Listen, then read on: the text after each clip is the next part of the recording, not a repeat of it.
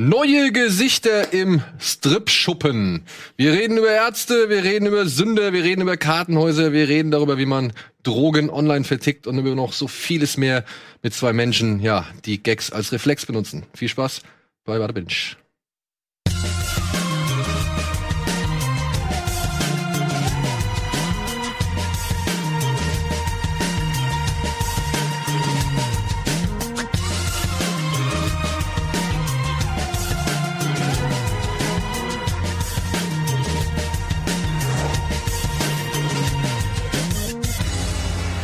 Einen schönen guten Tag und herzlich willkommen zu einer neuen Ausgabe Bada Binge und mit einer Premiere. Erstmals begrüßen wir hier in unserem kleinen Serien-Strip-Lokal Andreas Linksch und Lars-Erik Paulsen. Vielen Dank für die Einladung. Ja, Dankeschön. ich meine, wir haben ja schon hier und da mal ein bisschen gequatscht, ne, über das ein oder andere Thema, so selten über Filme. Mhm. Da traut ihr euch irgendwie, obwohl du mir mal gesagt hast, dass du mal eine Serie, äh, eine Sendung hattest zum Thema Film, ne? Ja, ich hatte mit Florentin Will damals das äh, berüchtigte Kino-Rezensionsformat Vollbild. Und äh, das Konzept war, dass wir ins Kino gegangen sind und kurz danach die Filme besprochen haben, die wir geguckt haben. Und das hat genau in meine Karten gespielt, weil das wird man heute häufiger merken. Wenn eine Woche vergeht, weiß ich 80 Prozent des Inhalts nicht mehr. Und äh, in dem Fall haben wir wirklich immer kurz nach der äh, Kino, nachdem wir es im Kino angeschaut haben, haben wir es sofort besprochen. Und so kann ich das. Und deswegen bin ich immer ein bisschen skeptisch, wenn wir jetzt äh, heute Serien besprechen müssen, die ich vor einem halben Jahr, einem Jahr oder sowas geschaut habe. Ob ich mich da noch gut dran erinnern kann, ist schwierig. Gut, wir haben eine Menge Serien, über die wir reden wollen. Also vielleicht musst du auch nicht allzu tief ins Detail gehen. Mhm. Aber würdet ihr euch eher als ja Seriengucker bezeichnen, als oder doch mehr Film? Also Ja, ich glaube, meine Kino Plus Auftritte beschränken sich ja darauf, im Dreirad hier vorne reinzufahren. was aber tatsächlich fantastisch war. Ich kann's, ich kann's nur noch mal wiederholen. Es war wirklich, es war ein Bild für die Götter. ähm, hat es bestimmt in irgendeinem Best-of geschafft. ähm, ansonsten, was Serien angeht, ähm, da bin ich schon Firma und guck eigentlich schon ähm, das Gros der Serien, was zumindest auf Netflix stattfindet. Ich bin nicht so ein Typ, der irgendwie vier Accounts hat und dann alle Serien guckt bei unterschiedlichen Anbietern, sondern da schon sehr auf Netflix ähm, beschränkt. Aber das ist schon eher was, was ich mache, als Filme zu gucken. Wo liegt für dich der Reiz? Naja, man hat mehr Zeit, sich auf Charaktere einzulassen und mehr Zeit auch, ähm, sich in Handlungen zu verstricken und man kann es eher snackable sich einteilen. Ähm, und es ist ja irgendwie was, wo was langfristige Beziehung ähm, aufbauen lässt und das ist eher so mein Metier. Also das heißt, du lässt dir dann auch Zeit mit einer Serie. Ja, ich bin auch kaum einer, der irgendwie Sachen wegbinged und sagt, jetzt gucke ich an so einem Abend sechs Folgen am Stück, sondern gerade wenn so Staffelübergänge sind, dann lasse ich bewusst immer auch eine Pause, um so das zu simulieren, was die Writer vielleicht auch sich irgendwann mal gedacht haben, dass man nach so einer Staffelpause auch mal ein bisschen reflektiert, was ist eigentlich passiert in der Season, was äh, ist so mit den Charakteren ähm, geschehen, was war vielleicht der Cliffhanger und das auch mal ein bisschen sacken lässt, statt gleich zu sagen, ach krass, äh, der hängt da jetzt, na, stirbt er oder nicht? Naja, finde ich gleich raus beim nächsten Play. Ich lasse das so, ich lass mir da so ein bisschen Zeit. Auch? Also es kommt oft vor, dass ich Serien erst Jahre nachdem sie irgendwie äh, gerade aktuell waren schaue und dann komme ich nicht drüber hinweg, die Pause wegzulassen, weil man einfach da noch so gefesselt ist vom Staffelfinale und die nächste Staffel ist schon da und dann schaue ich mir die schon auch an. Aber ich kann das schon verstehen, was du meinst, aber oft ist es dann auch problematisch, wenn die Serien einen entsprechenden komplizierten äh, äh, Plot hatten, dass man dann wieder reinfindet und dann brauche ich oft, wenn dann wirklich eine große Pause zwischen den zwei Staffeln war, brauche ich oft äh, drei Folgen, um erstmal wieder reinzukommen und denke, ja, das ist viel, viel schlechter als die erste Staffel, aber einfach nur, weil man schon so gedanklich weit weg ist. Ich muss übrigens sagen, ich bin äh, auch jemand, der jetzt viel mehr Serien schaut als Filme.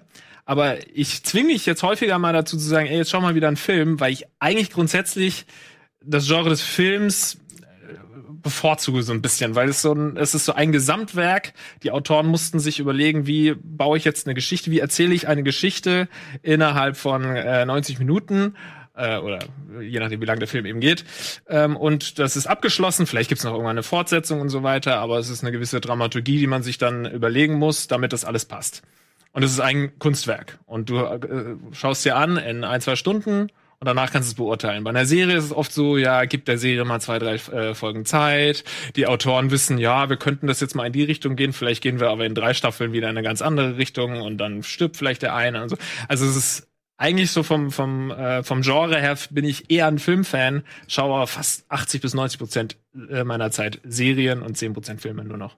Aber Und- ich zwinge mich manchmal dazu, heute Abend schaue ich mir mal wieder einen Film an und meist äh, ist es dann enttäuschend. Aber ist bei dir dann eher mehr der, der Hunger da zu sagen, ich will wissen, wie es weitergeht? Oder der Hunger da, oder beziehungsweise die, sagen wir vielleicht, Verpflichtung so von wegen, ey, bevor mir einer was spoilt oder bevor irgendwie, weiß ich nicht, bevor ich jetzt äh, zu viel Zeit irgendwie verliere, weil ich jetzt noch die und die Serie gucken will, gucke ich das jetzt schnell mal an einem durch.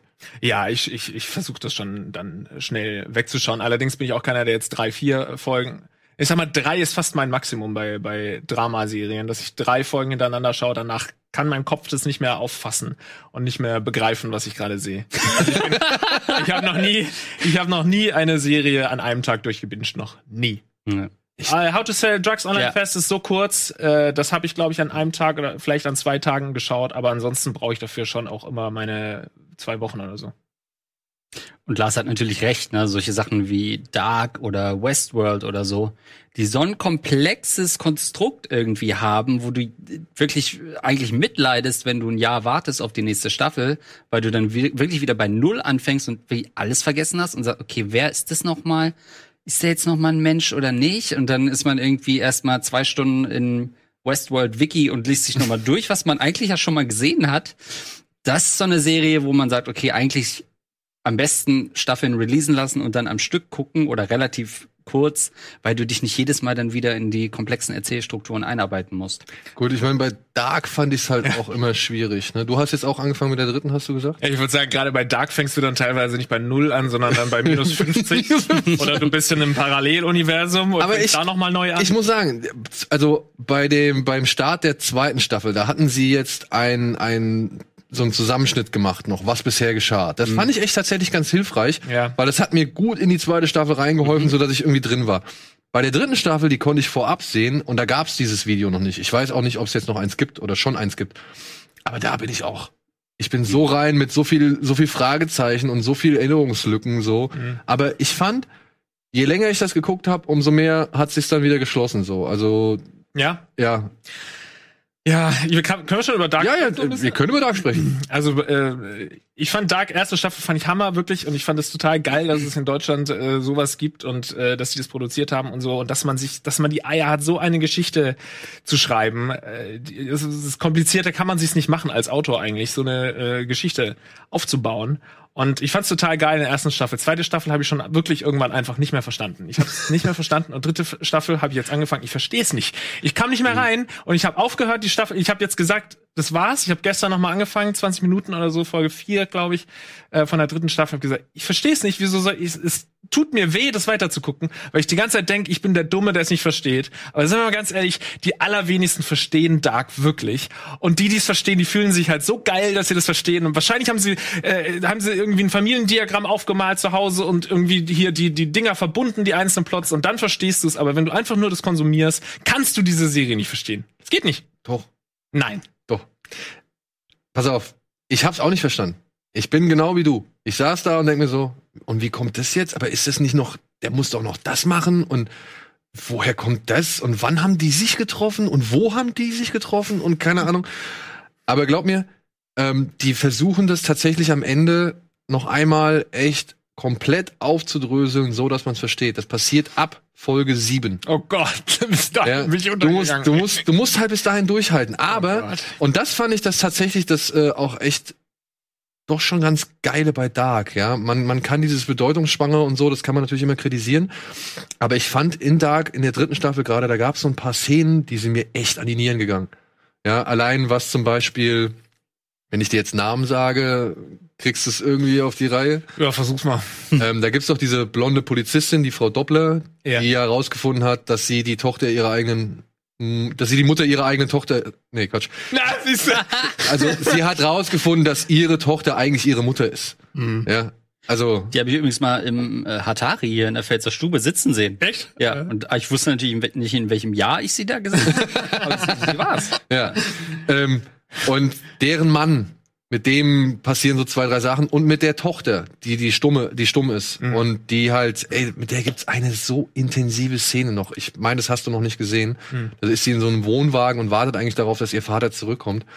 Und ey, das, also da habe ich auch gesagt, Hut ab. Das war von der Intensität her war das echt krass, aber tatsächlich fand ich es halt auch irgendwie dann ganz cool, was man anhand dieser Szene auch aus dem ganzen lesen konnte so. Mhm. Und dass sie das halt alles noch mit reinfügen in eine Geschichte, wie du schon gesagt hast, die sau kompliziert ist, ne? die, ist die, mit der du es dir eigentlich echt nur mit jedem verscherzen kannst, weil Zeitreise ja immer so ein Ding ist, wo, wo du dann plötzlich wie aus Kai aus der Kiste nochmal so ein, ja, so ein, so ein, keine Ahnung, so ein Twist bringst, so und sagst, ja, ist halt so, ne?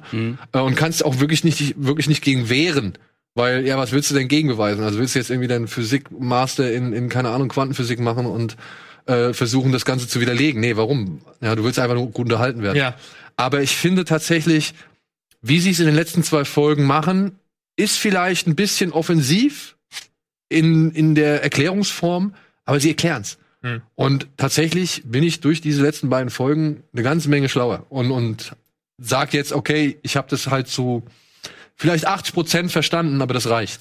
Ja, ich finde, also mich verliert eben eine Serie auch sehr schnell, weil ich weiß, es gibt einfach so viele Serien, die ich noch schauen will und ähm, man kann eigentlich nicht mehr sagen wie früher, ey, jetzt schaue ich mal fünf Folgen, komm dann rein. Dafür habe ich die Zeit quasi nicht, die meine Serienzeit. Weil dann sage ich eher, okay, jetzt hat die mich verloren, ich müsste mich jetzt durchkämpfen bis zu Folge sieben, damit ich es wieder einigermaßen verstehe. Ich mu- muss dazu sagen, wenn du von Anfang an weißt, das wird jetzt super kompliziert, setz dich hin, hör zu und äh, versuch es zu verstehen, dann geht das wahrscheinlich, ne? Aber so habe ich jetzt die Serien immer nicht angefangen, zumindest bei Dark jetzt nicht. Ich habe das irgendwie so nicht nebenbei, aber jetzt, ich war nicht darauf eingestellt, dass ich jetzt hier äh, nebenbei eigentlich noch Notizen machen müsste äh, und eine Seminararbeit drüber schreiben muss, um, die- um äh, die Sachen zu verstehen. Aber ist das nicht schön, wenn eine Serie auch mal fordert? Ja, wenn die fordert, Ja. ist es schön. Aber da muss ich es vorher wissen, da muss da ein Disclaimer kommen. Achtung, bitte mitschreiben. Und dann gucke ich mir die Sache an. Und ich meine, dass die da die Zeitebenen machen, schön und gut. Aber machen die nicht jetzt auch noch Parallelwelten und sowas? Genau. Habt ihr eigentlich einen kompletten Schaden? ihr könnt doch nicht, es ist so schon kompliziert genug, dass das jetzt in einer anderen äh, äh, Zeit spielt. Und dann fangen die noch an. Das in, dachte ich wirklich, Alter, ihr wollt, äh, Staffel 3 ist für mich eine, eine Parodie auf äh, Dark. Staffel 3 von Dark ist eine Parodie auf Dark. Aber ja, ey, kann ich nachvollziehen. Jeder zweite Satz ist gleich. Haben wir das alles schon mal erlebt? Ist das einfach? Es gehört immer alles wieder. Ich dachte wirklich, ver- verarschen die mich? Ihr sagt es jetzt schon wieder. Jeder dritte Satz ist so. Aber letztendlich, und ja, ich, ich gebe dir recht, das ist ein Punkt, an dem kann man sich wirklich reiben und stören.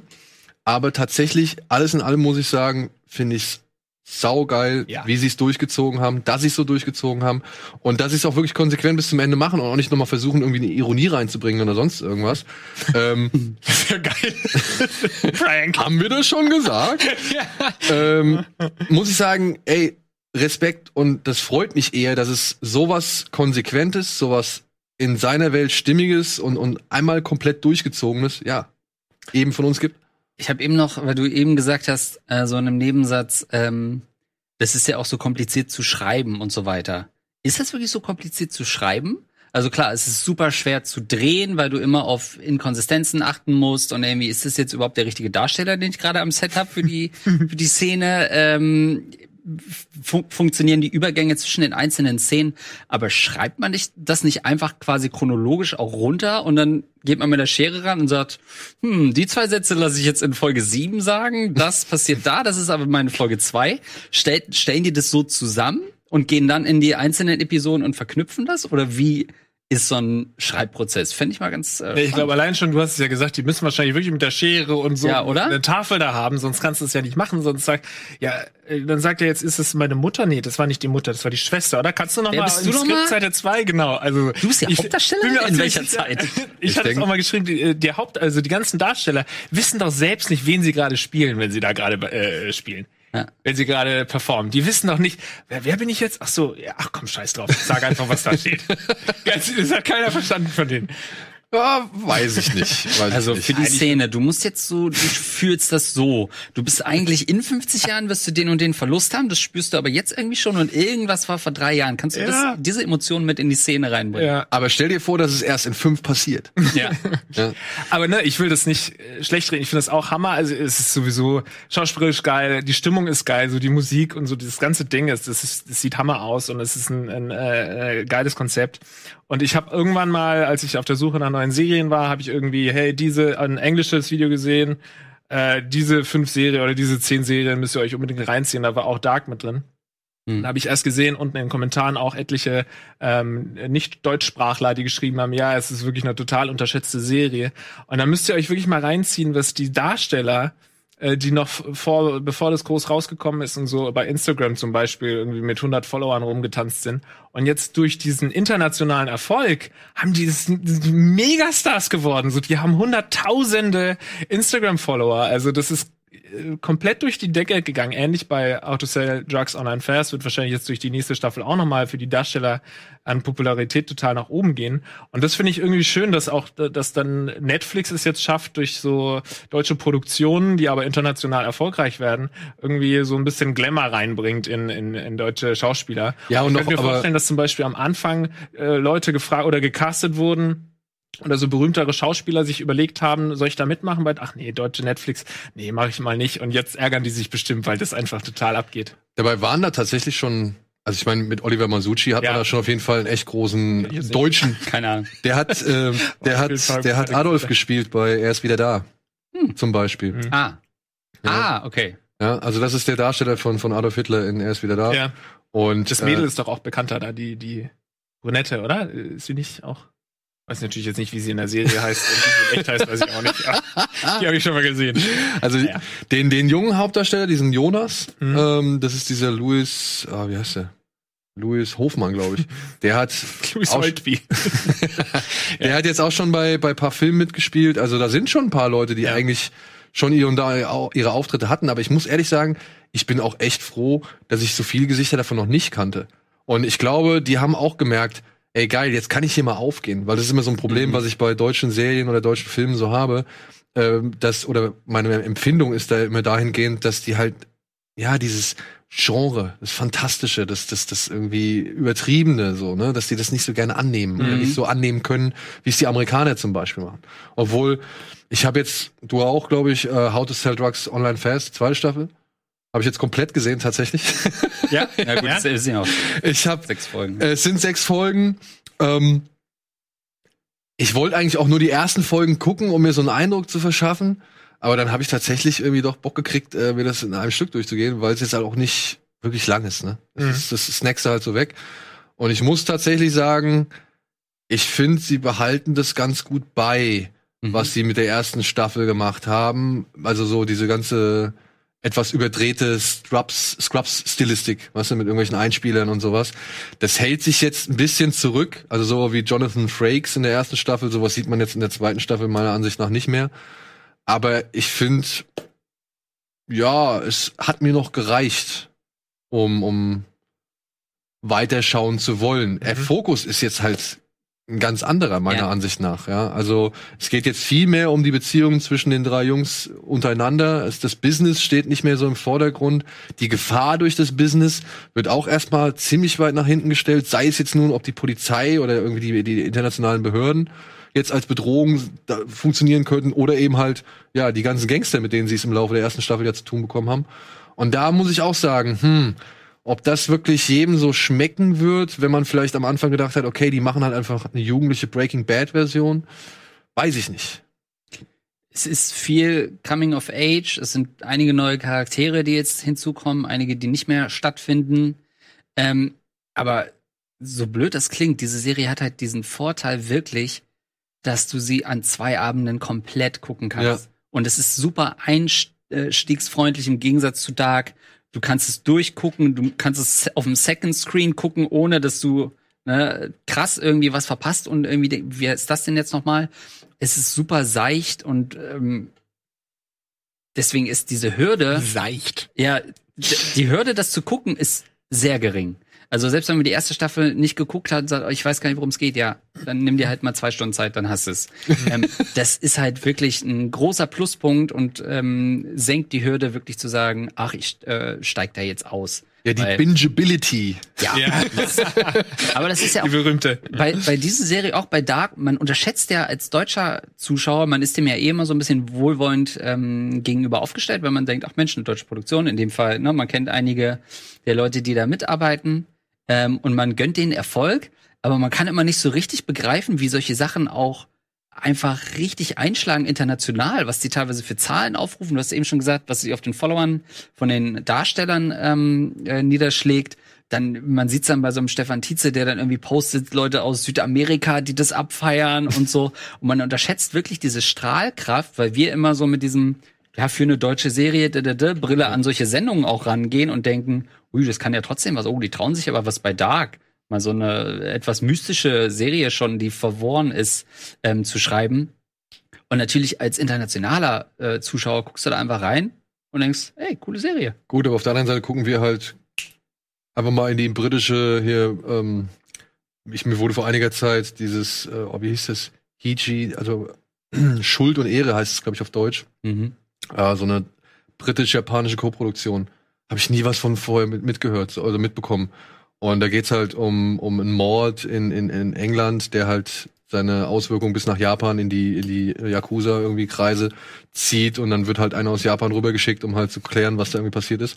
Und ich dachte am Anfang so, ja, typische britische Serie, so ein bisschen mit den Farben, so ein bisschen trist und, und so verbleicht irgendwie so, also nicht so farbkräftig und sowas, also das krasse Gegenteil von How to Sell Drugs Ja. Online. Und dann gucke ich das aber so ein bisschen und denke dann so, aber warte mal, das ist ja eigentlich ganz raffiniert gemacht. Und plötzlich merkt man halt so diese verschiedenen Spielereien und so. Und ich gucke mir das ja auch an, ohne jetzt irgendwie großartig zu sagen, ah, das ist bestimmt wieder so eine typische, Mhm. weiß ich nicht, was, äh, weiß ich nicht, Wallander-Serie oder keine Ahnung, Ja. sowas in der Richtung.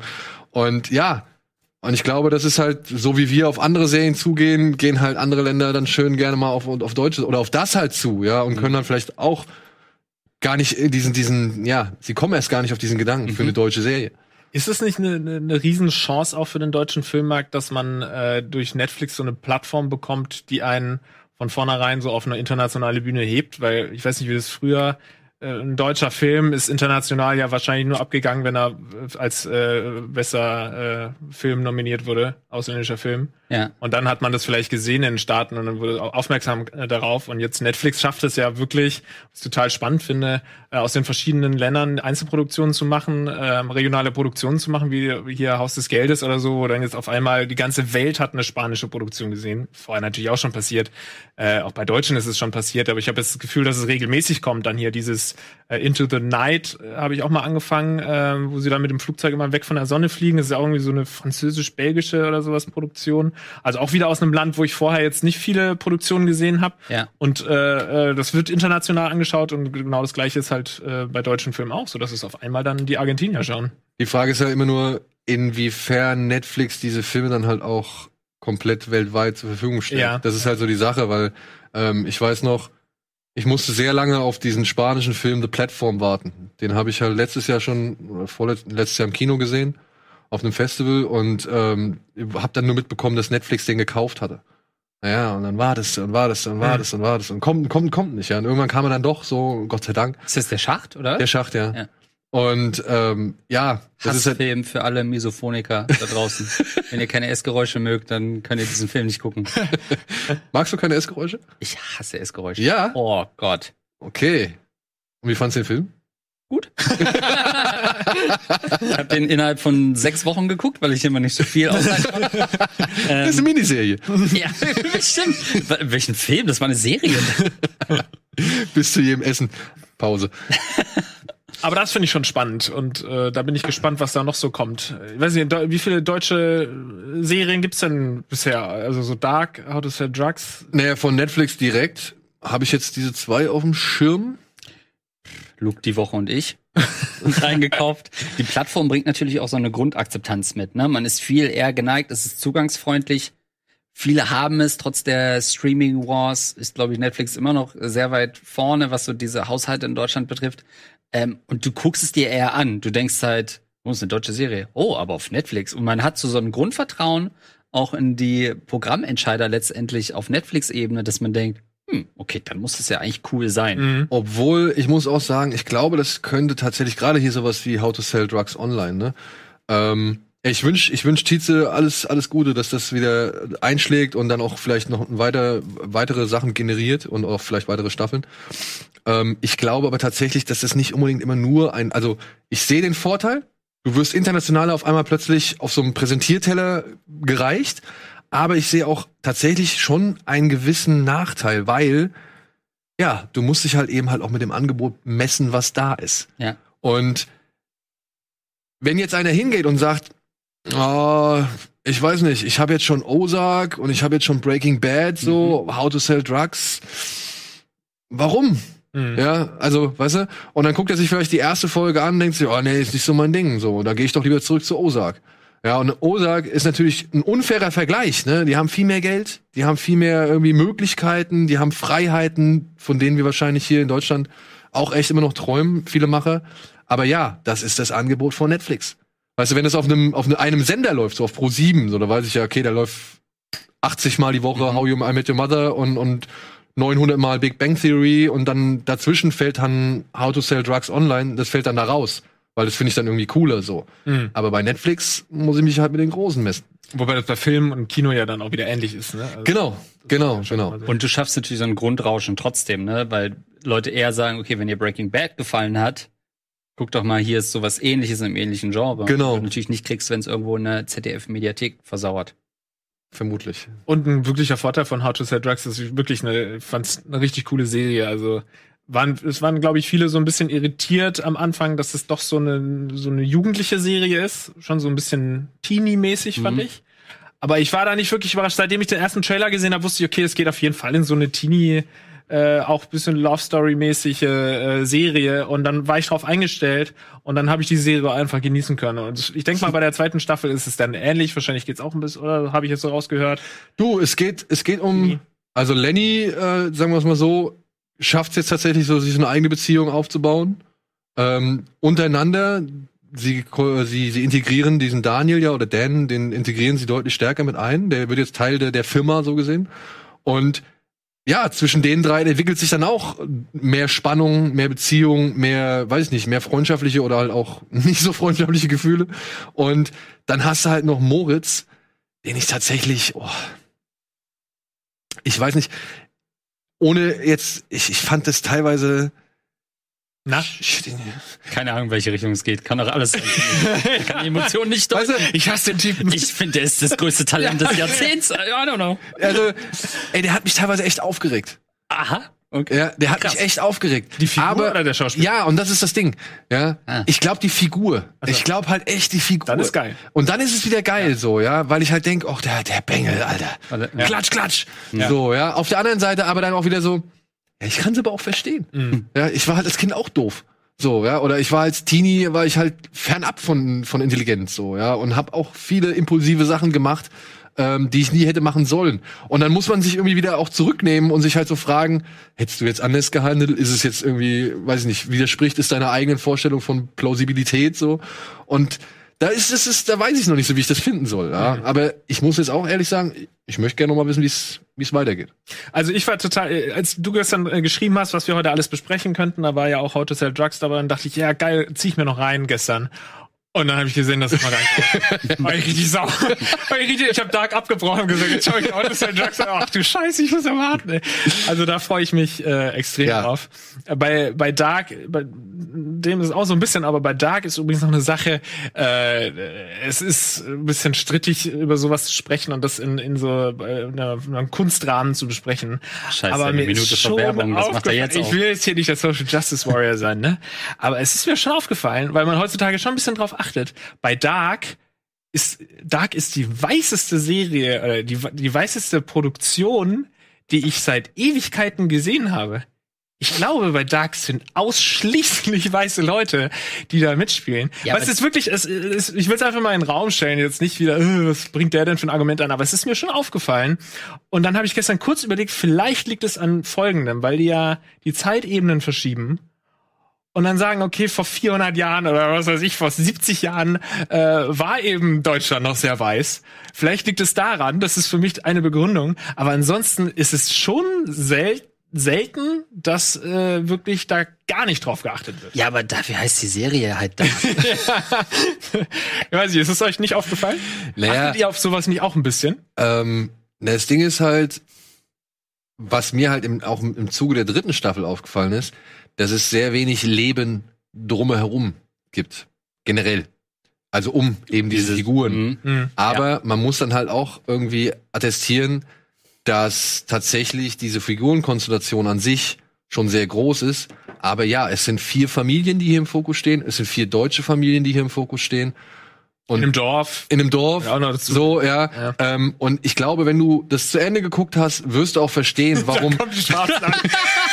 Die stecken dahinter. Nein, aber dann wirst du verstehen, Ja. warum sich vielleicht das so eine Art wie so eine Art Mikrokosmos anfühlt. So. Wenn Du verstehst, was ich meine. Ja, ja, ja. ja. Und ähm, Gar weil- keine Kritik, sondern einfach mal Nee, nee, Raum, ne? aber Ja. kann ich auch nachvollziehen. Ist klar. Es findet halt so gesehen wenig Leben außerhalb statt von, von eben Winden oder eben diesen vier Familien. Ja. So, wir gehen einmal kurz in die Werbung und dann müssen wir aber tatsächlich mal über die Big Player reden, weil da hast du nämlich irgendwie auch nochmal einen Namen genannt, wo ich mich gefragt habe, warum. Bis gleich.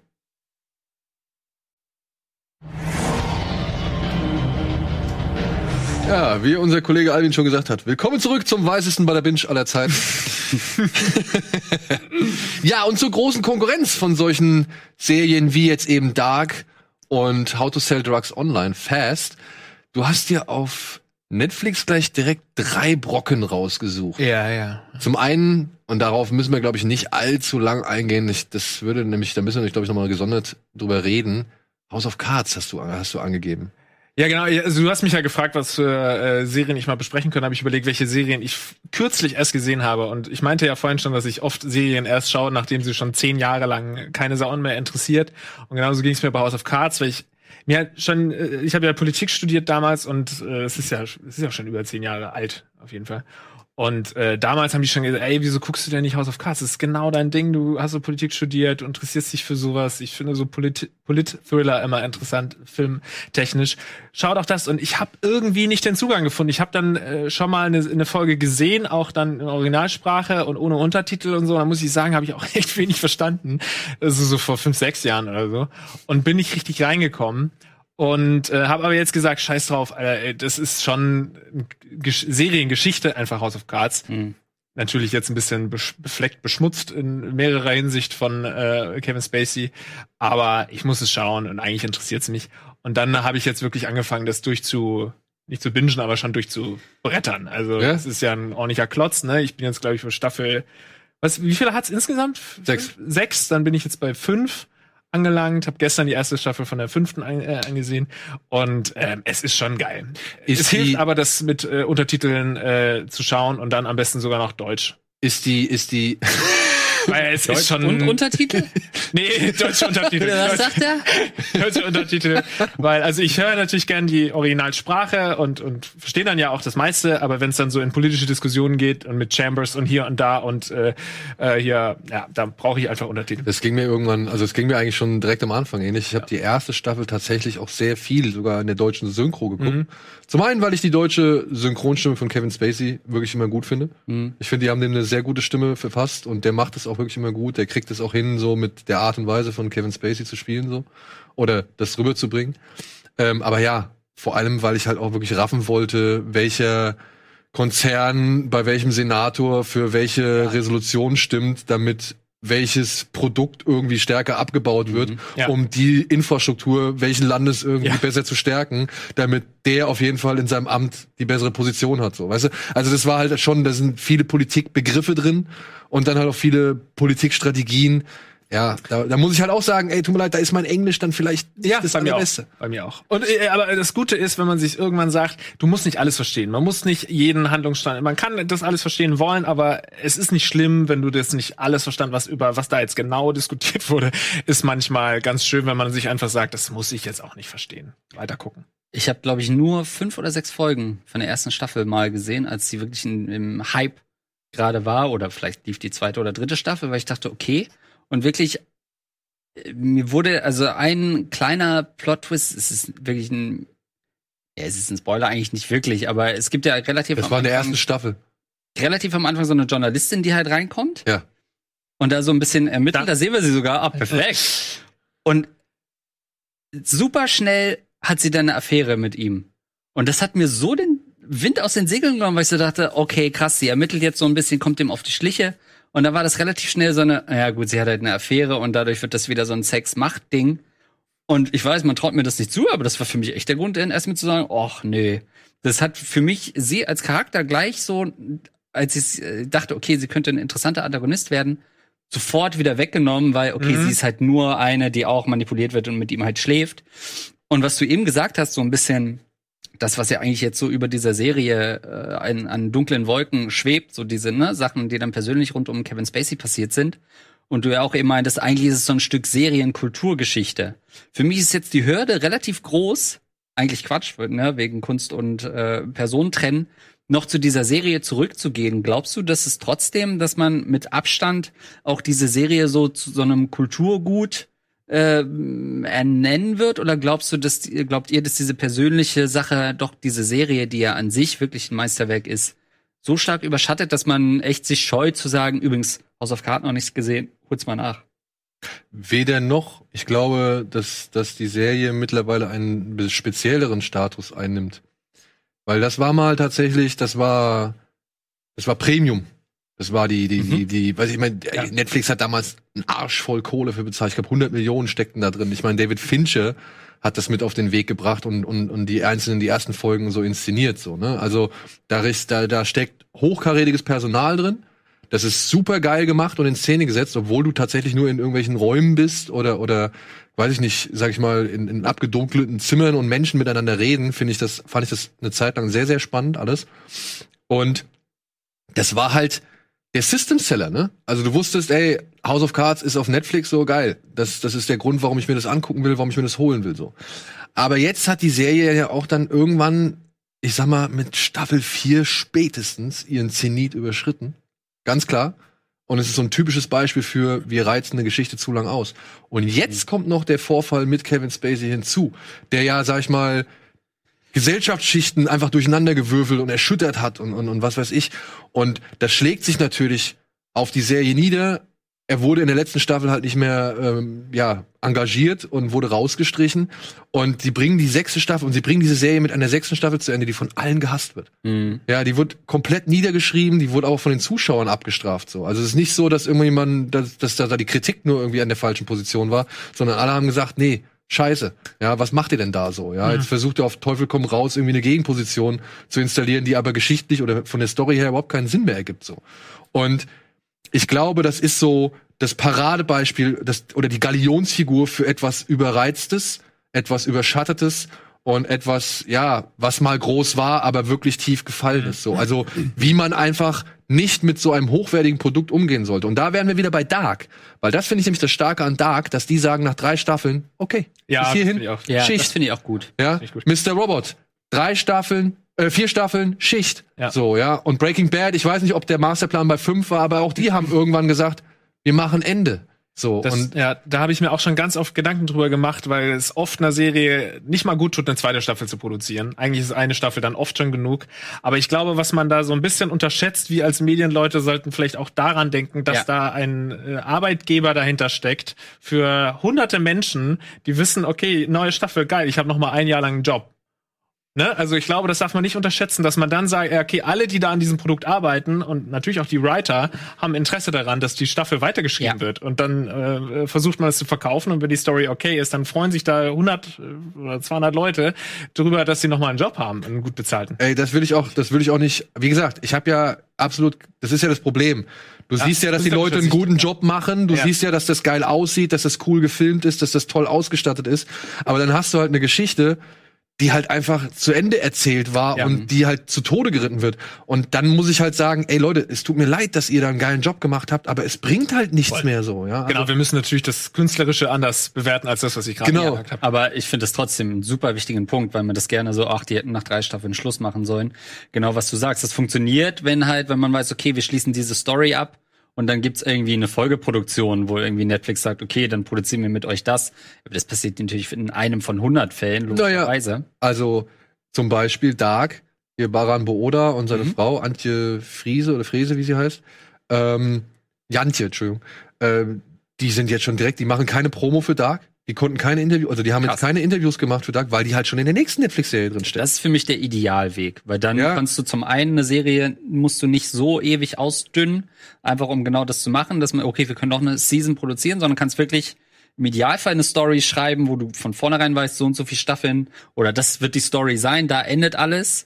Selbst wenn Leute nach sieben Folgen schon sagen, ich glaube, das geht in die Richtung, das ist das Ende. Ja, egal, aber es ist trotzdem das passende Ende und muss nicht um jede Staffel strecken und kannst gleichzeitig aber sagen, hey, danach machen wir die Produktion. Das ist natürlich Und ich glaube, ich glaube tatsächlich, ähm, dass wenn du was Rundes, Stimmiges hast, dass dann alle bereitwilliger sind, A, dir nochmal Gelder für was Neues zu geben, weil du hast ja bereits einmal gut abgeliefert und auch die Zuschauer das dann halt zu schätzen wissen Absolut. und die Macher die werden sich wieder das Team holen, weil es ist meistens so, die werden sich wieder das Team holen, mit dem sie schon vorher zusammen gut gearbeitet haben, so. Ja. Weißt du, also da werden dann die Kameraleute und was, also die werden ja weiter beschäftigt. Du hast ein geiles Produkt abgeliefert, ich habe hier die Chance auf was Neues, ja, alles klar, wir holen wieder die Leute ran, mit denen wir schon ein geiles Produkt abgeliefert haben, so, ja. Absolut. Und du hast natürlich auch, glaube ich, äh, du wirst es einordnen können, Schröck, ähm, monetär, glaube ich, noch mal eine viel längere Verwertungszeit von so Serien, als es vielleicht früher zu TV-Zeiten noch der Fall war.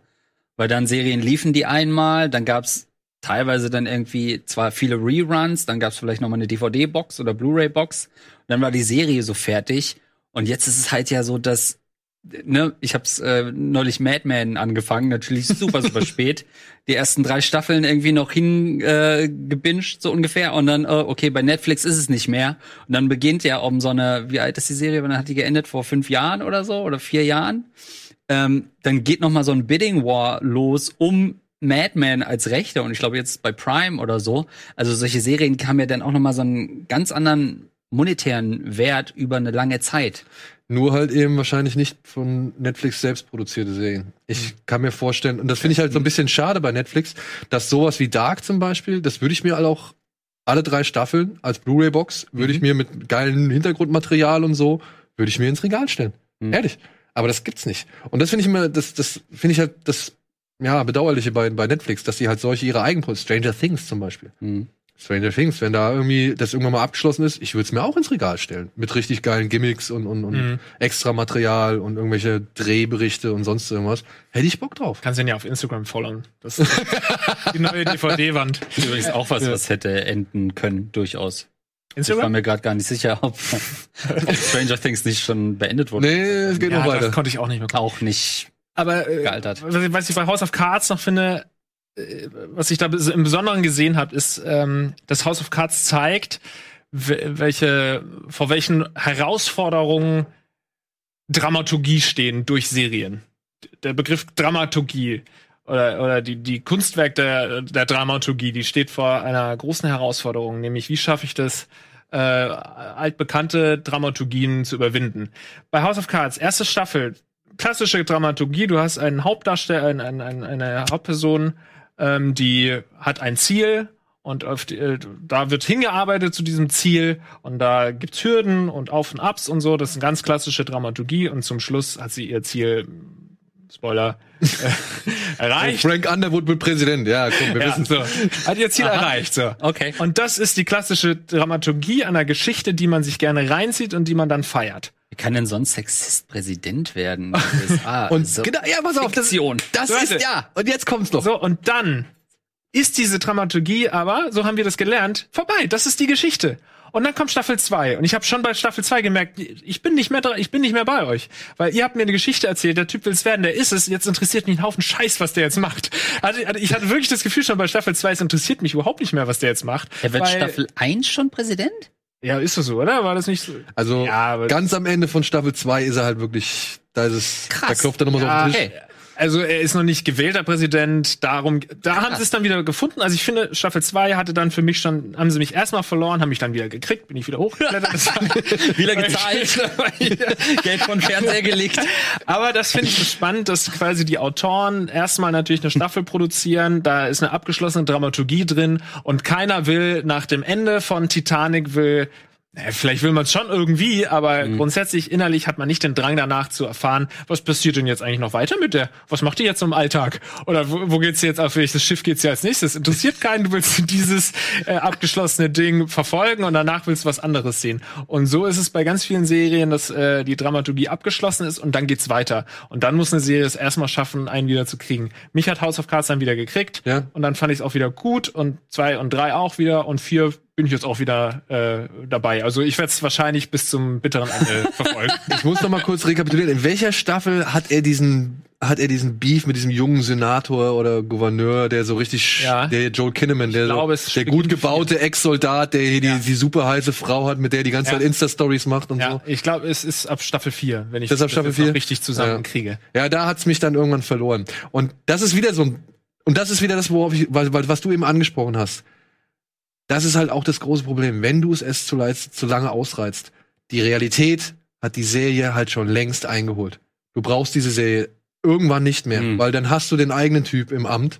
Und der ist halt einfach noch viel schlimmer als das, was da jemals irgendwie gezeigt worden ist, ja. Und es ist noch viel irrsinniger als Mhm. das, was Ja. da gezeigt worden ist, so, ja. Und das spricht halt wieder für meine Ja. These, dass man es halt dann irgendwann muss man ein Ende finden. Ja, man hätte halt früher ein Ende und Ausstieg finden müssen. Du kannst Ja. ganz viele Sätze dir gar nicht mehr anhören von, Nee. von Kevin Spacey. weil du, Oh, fuck, Alter, okay, das hat sich alles bewahrheitet. Der Typ spielt überhaupt keine Rolle da gerade. Also, das war schon. Aber, trotzdem. ähm, ach, ich weiß gar nicht, ob ich das noch sagen soll. Ja. Ja, meinst Wohl, du? nee. Doch. Weil, weil, was du vorhin auch noch mal gesagt hast, ne, ich finde, er macht's halt schon echt gut. Also Kevin Spacey ist halt Ja. einfach, Ja, aber das kann Über, überragend, ja. ja, ne, nur weil es ist halt das Ja. große Problem, weil wahrscheinlich sich viele von dieser Serie auch abgewandt haben, eben aufgrund seiner Ja. ähm, Skandale und Ver Ver Verflechtungen in. Habt ihr, habt ihr das mitbekommen, dass da schon so, dass da jetzt diverse, sag ich mal, Verfahren auch bereits schon wieder eingestellt wurden? Also der hat ja, glaube ich, eine Menge Verfahren am Laufen, aber einige davon sind jetzt schon eingestellt worden. Entweder weil irgendjemand gestorben ist oder weil jemand die Anklage fallen gelassen hat. Mhm. Nee. Nee, weiß ich nicht. Aber nee, ist, ist, ist Kulturgut ein Stück weit. Ja. Ey. Aber ja, man, man Thriller muss sowohl den Hammer. Aufstieg als auch den Fall Ja. Ja. mit da einbeziehen und es, wie gesagt, als, als Ganzes betrachten, ja. Mhm. Und ähm, es hatte super tolle Zeiten, aber ja, es hat halt auch dieses unrühmliche Ende.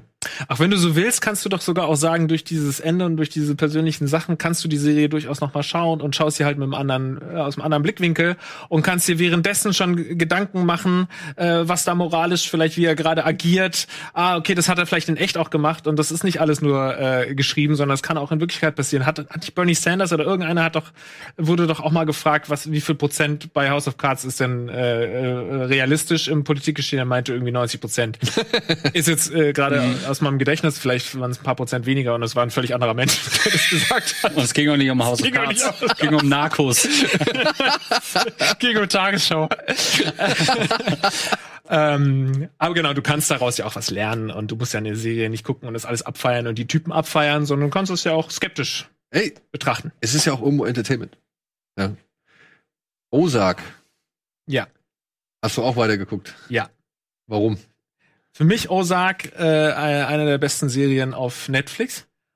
Und äh, ich weiß noch, damals hattet ihr, als ihr Ozark besprochen habt, es ging auch oben im Redaktionsbüro äh, rum, heiß her, ihr habt die Serie fertig gemacht und Echt? Hanebüchen habt ihr gesagt, sei die Handlung und alles für den Arsch und so. Scheiße. Das ist eine der besten Serien der Welt.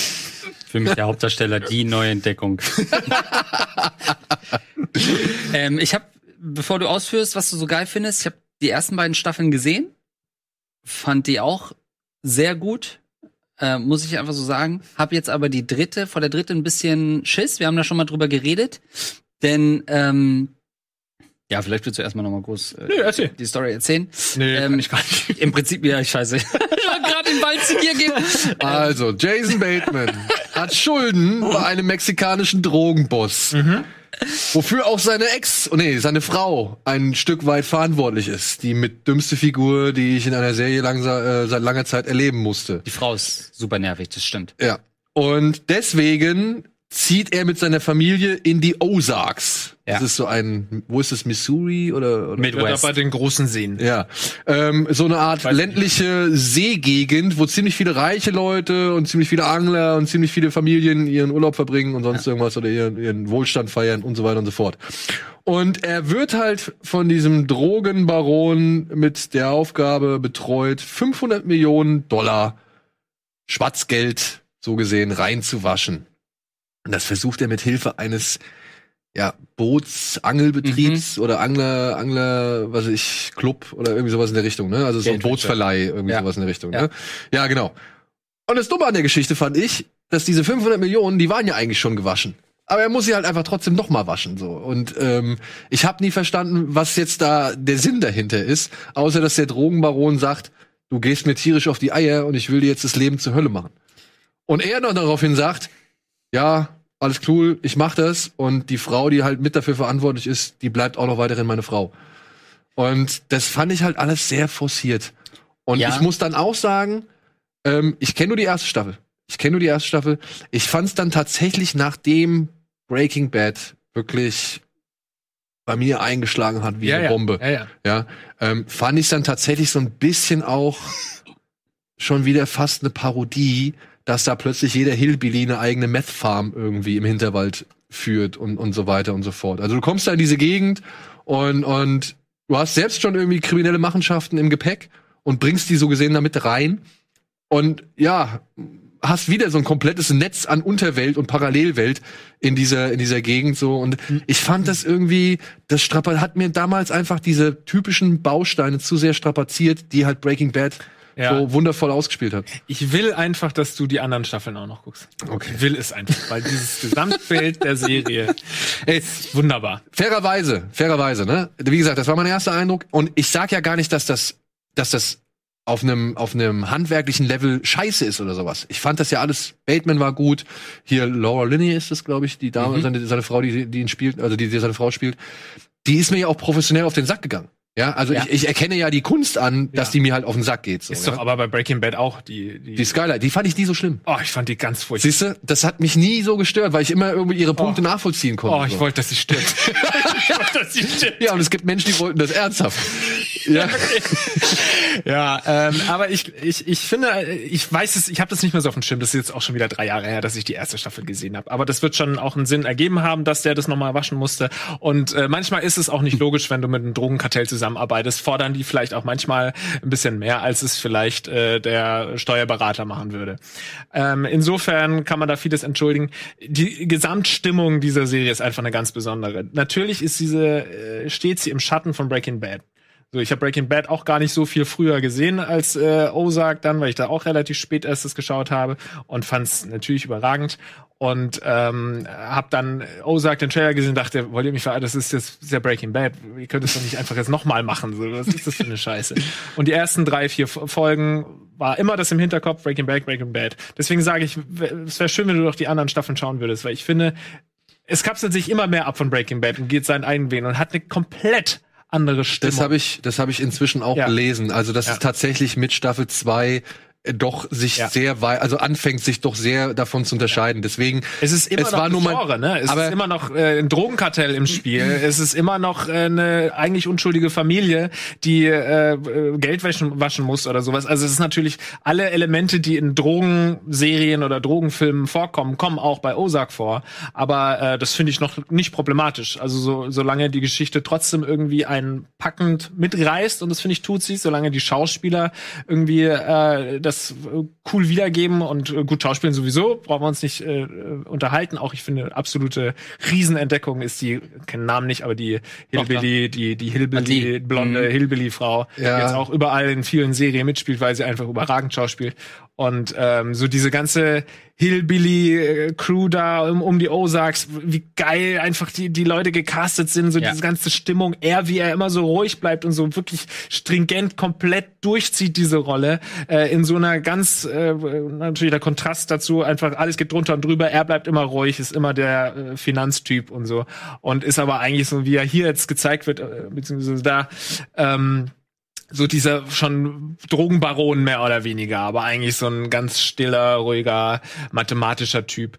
Und das ist einfach, ich finde die Stimmung einfach überzeugend bei Ozark. Ich finde, es ist so dicht atmosphärisch. Breaking Bad hat manchmal dann natürlich dadurch, dass die Bilder alle so schön sind, ist alles so sonnig. ist so clear. Irgendwie Ne? hat das so eine Leichtigkeit. Wir sind im Süden, ja. Pff, äh, ganz ehrlich, ich hab Krebs und sterb, aber guck doch mal, die Sonne scheint.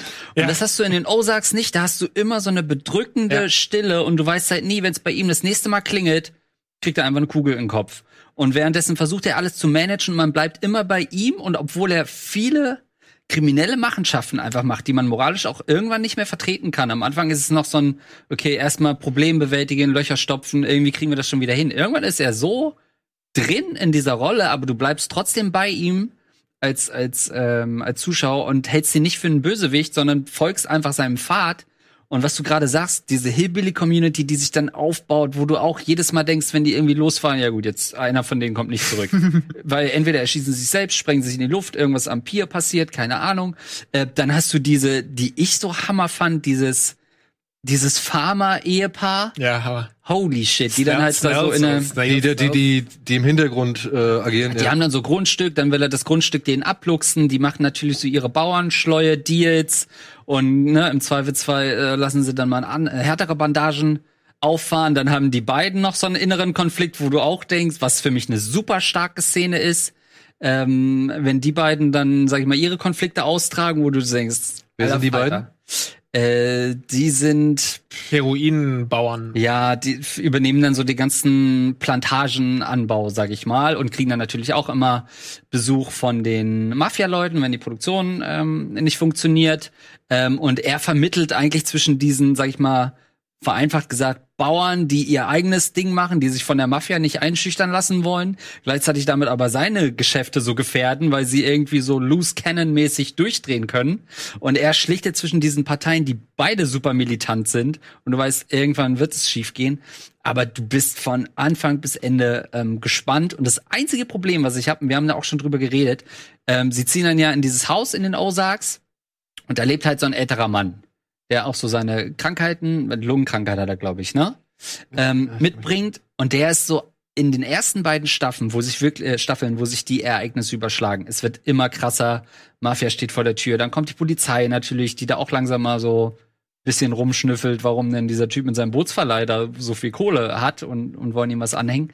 Ähm, und dieser Typ ist dann immer da, nachdem du eine Action-Szene siehst, wo irgendwie wieder fast einer gestorben ist, wo die nächste Bredouille wieder passiert ist. Er muss wieder dafür Geld beschaffen.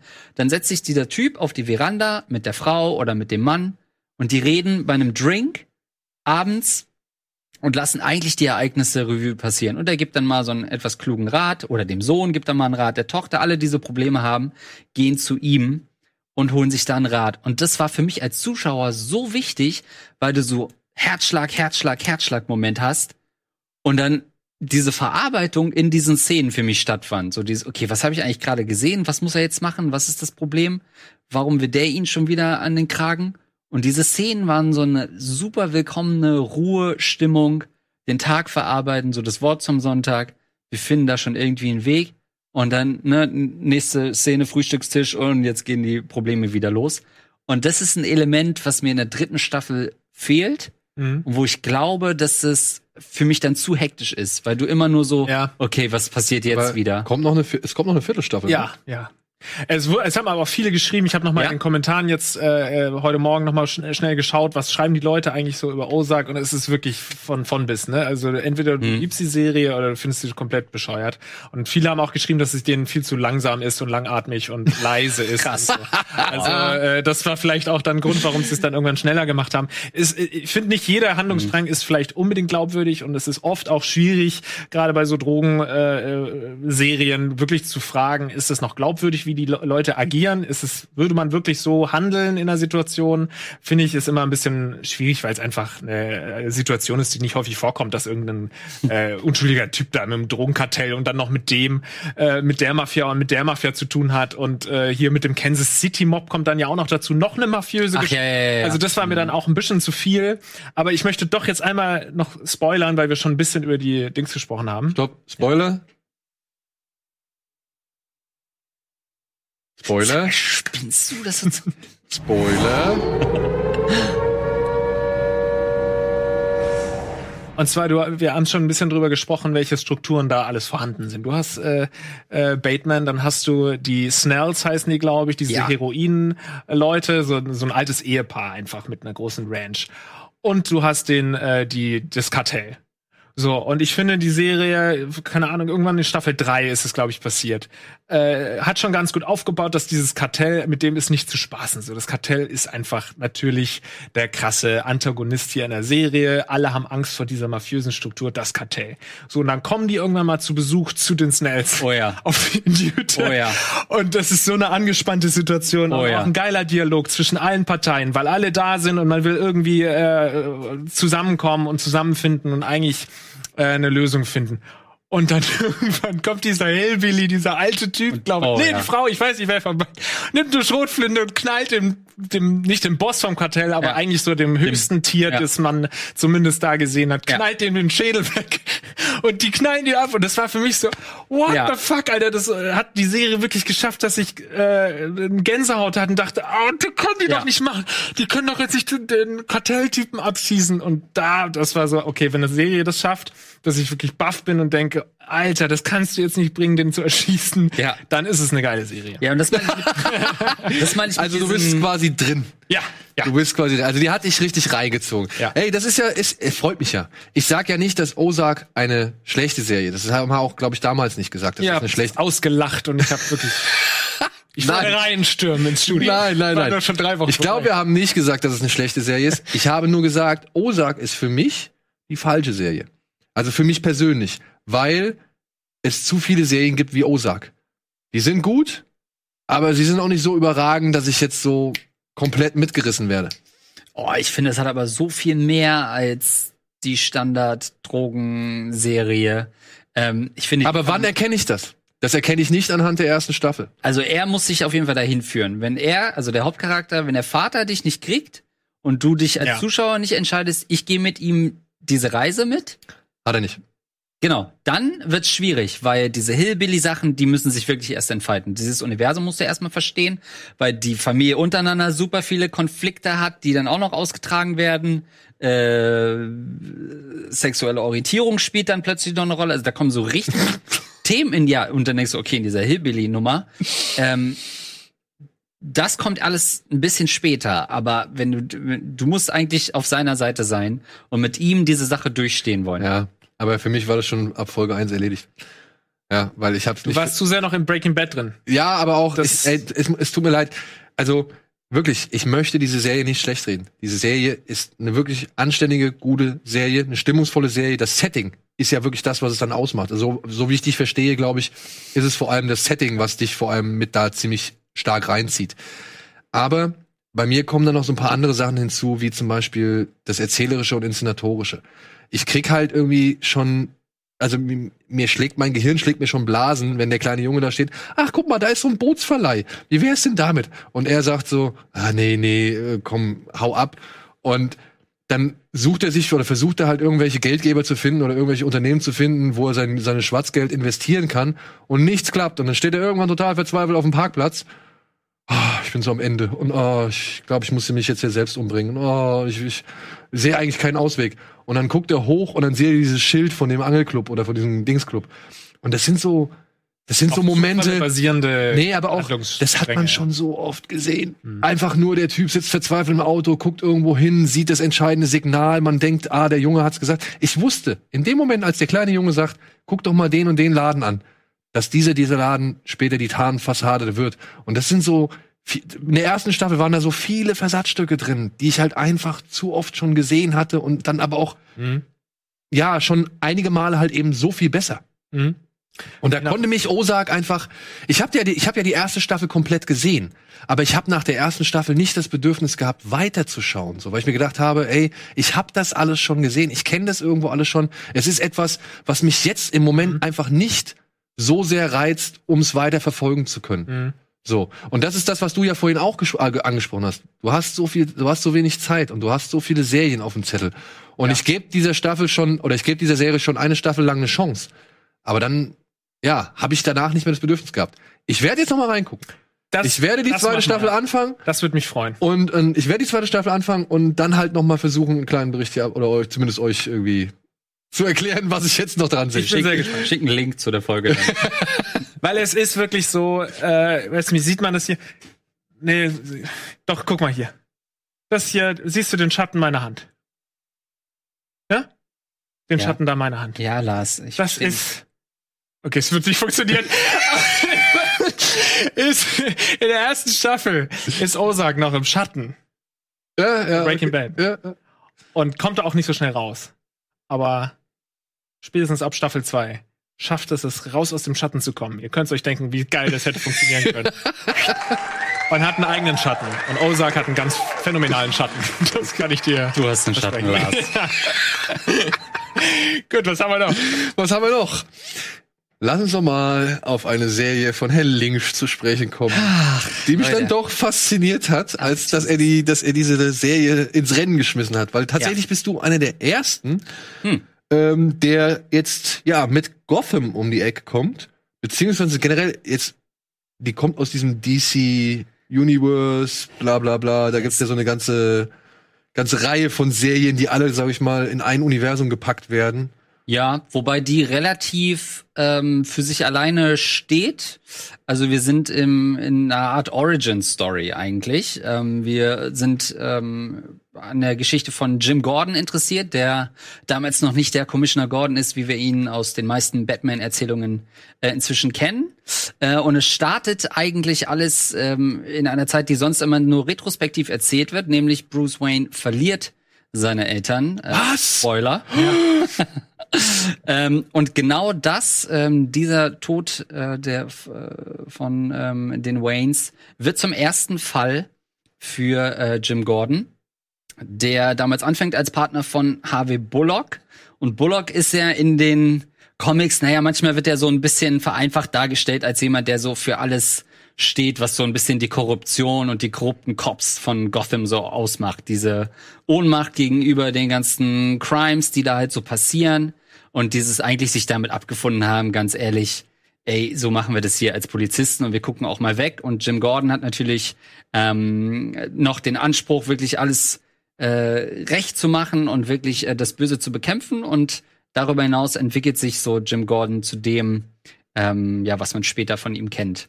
Ähm, diese Origin-Geschichte ist sowohl die große Stärke als natürlich auch das große Problem von Gotham. Denn ab Folge 1 merkst du einfach, sie haben sich da super viel aufgeladen. Super viel Geschichte. Trotzdem fühlt sich ein bisschen wie neues Terrain an, weil man eben dann doch diese ganzen Herkunftsgeschichten von Riddler sehen wir unten rechts, ähm, von Catwoman und so weiter eben nicht kennt, aber man kennt bei jedem Charakter mehr oder weniger das Ende. Man weiß von Anfang an für alle Charaktere, Bruce Wayne, ähm, Jim's, Go- äh, Jim Gordon eingeschlossen, wo sie am Ende der Serie Ach so, stehen du hast müssen. keine Angst, so gesehen. Du hast nicht wirklich Angst um die Charaktere. Du weißt auch, was aus Bruce Wayne nun mal wird. Und du weißt von Folge 1 an, was das letzte Bild der Serie sein wird, weil es das letzte Bild der Serie sein muss. Ja, ja. ne? ja. Weil dann einfach Jim Gordon sagt, alles klar, jetzt mach du weiter. Ähm, trotzdem, und gerade die erste Staffel ist eigentlich schwierig, weil es, es gibt unterschiedliche Showrunner. Sie haben das, die, die Aufgabe, alle Figuren zu etablieren. Ja, so ein Riddler, der ist halt dann Forensiker beim, beim GCPD und du weißt, ah, Oh, okay. Sean Pertwee. Ja, Alfred ist zum Beispiel einer der stärksten Ja, Charaktere. da war doch hier auch der Hillbilly, oder nicht? Der- Oh ja, weiß ich gar nicht. Von der Osaka. Ähm, Ja. Wir sind da in der Welt äh, am Anfang, wo ähm, die Mafiosi noch herrschen, äh, Familie Falcone und Co.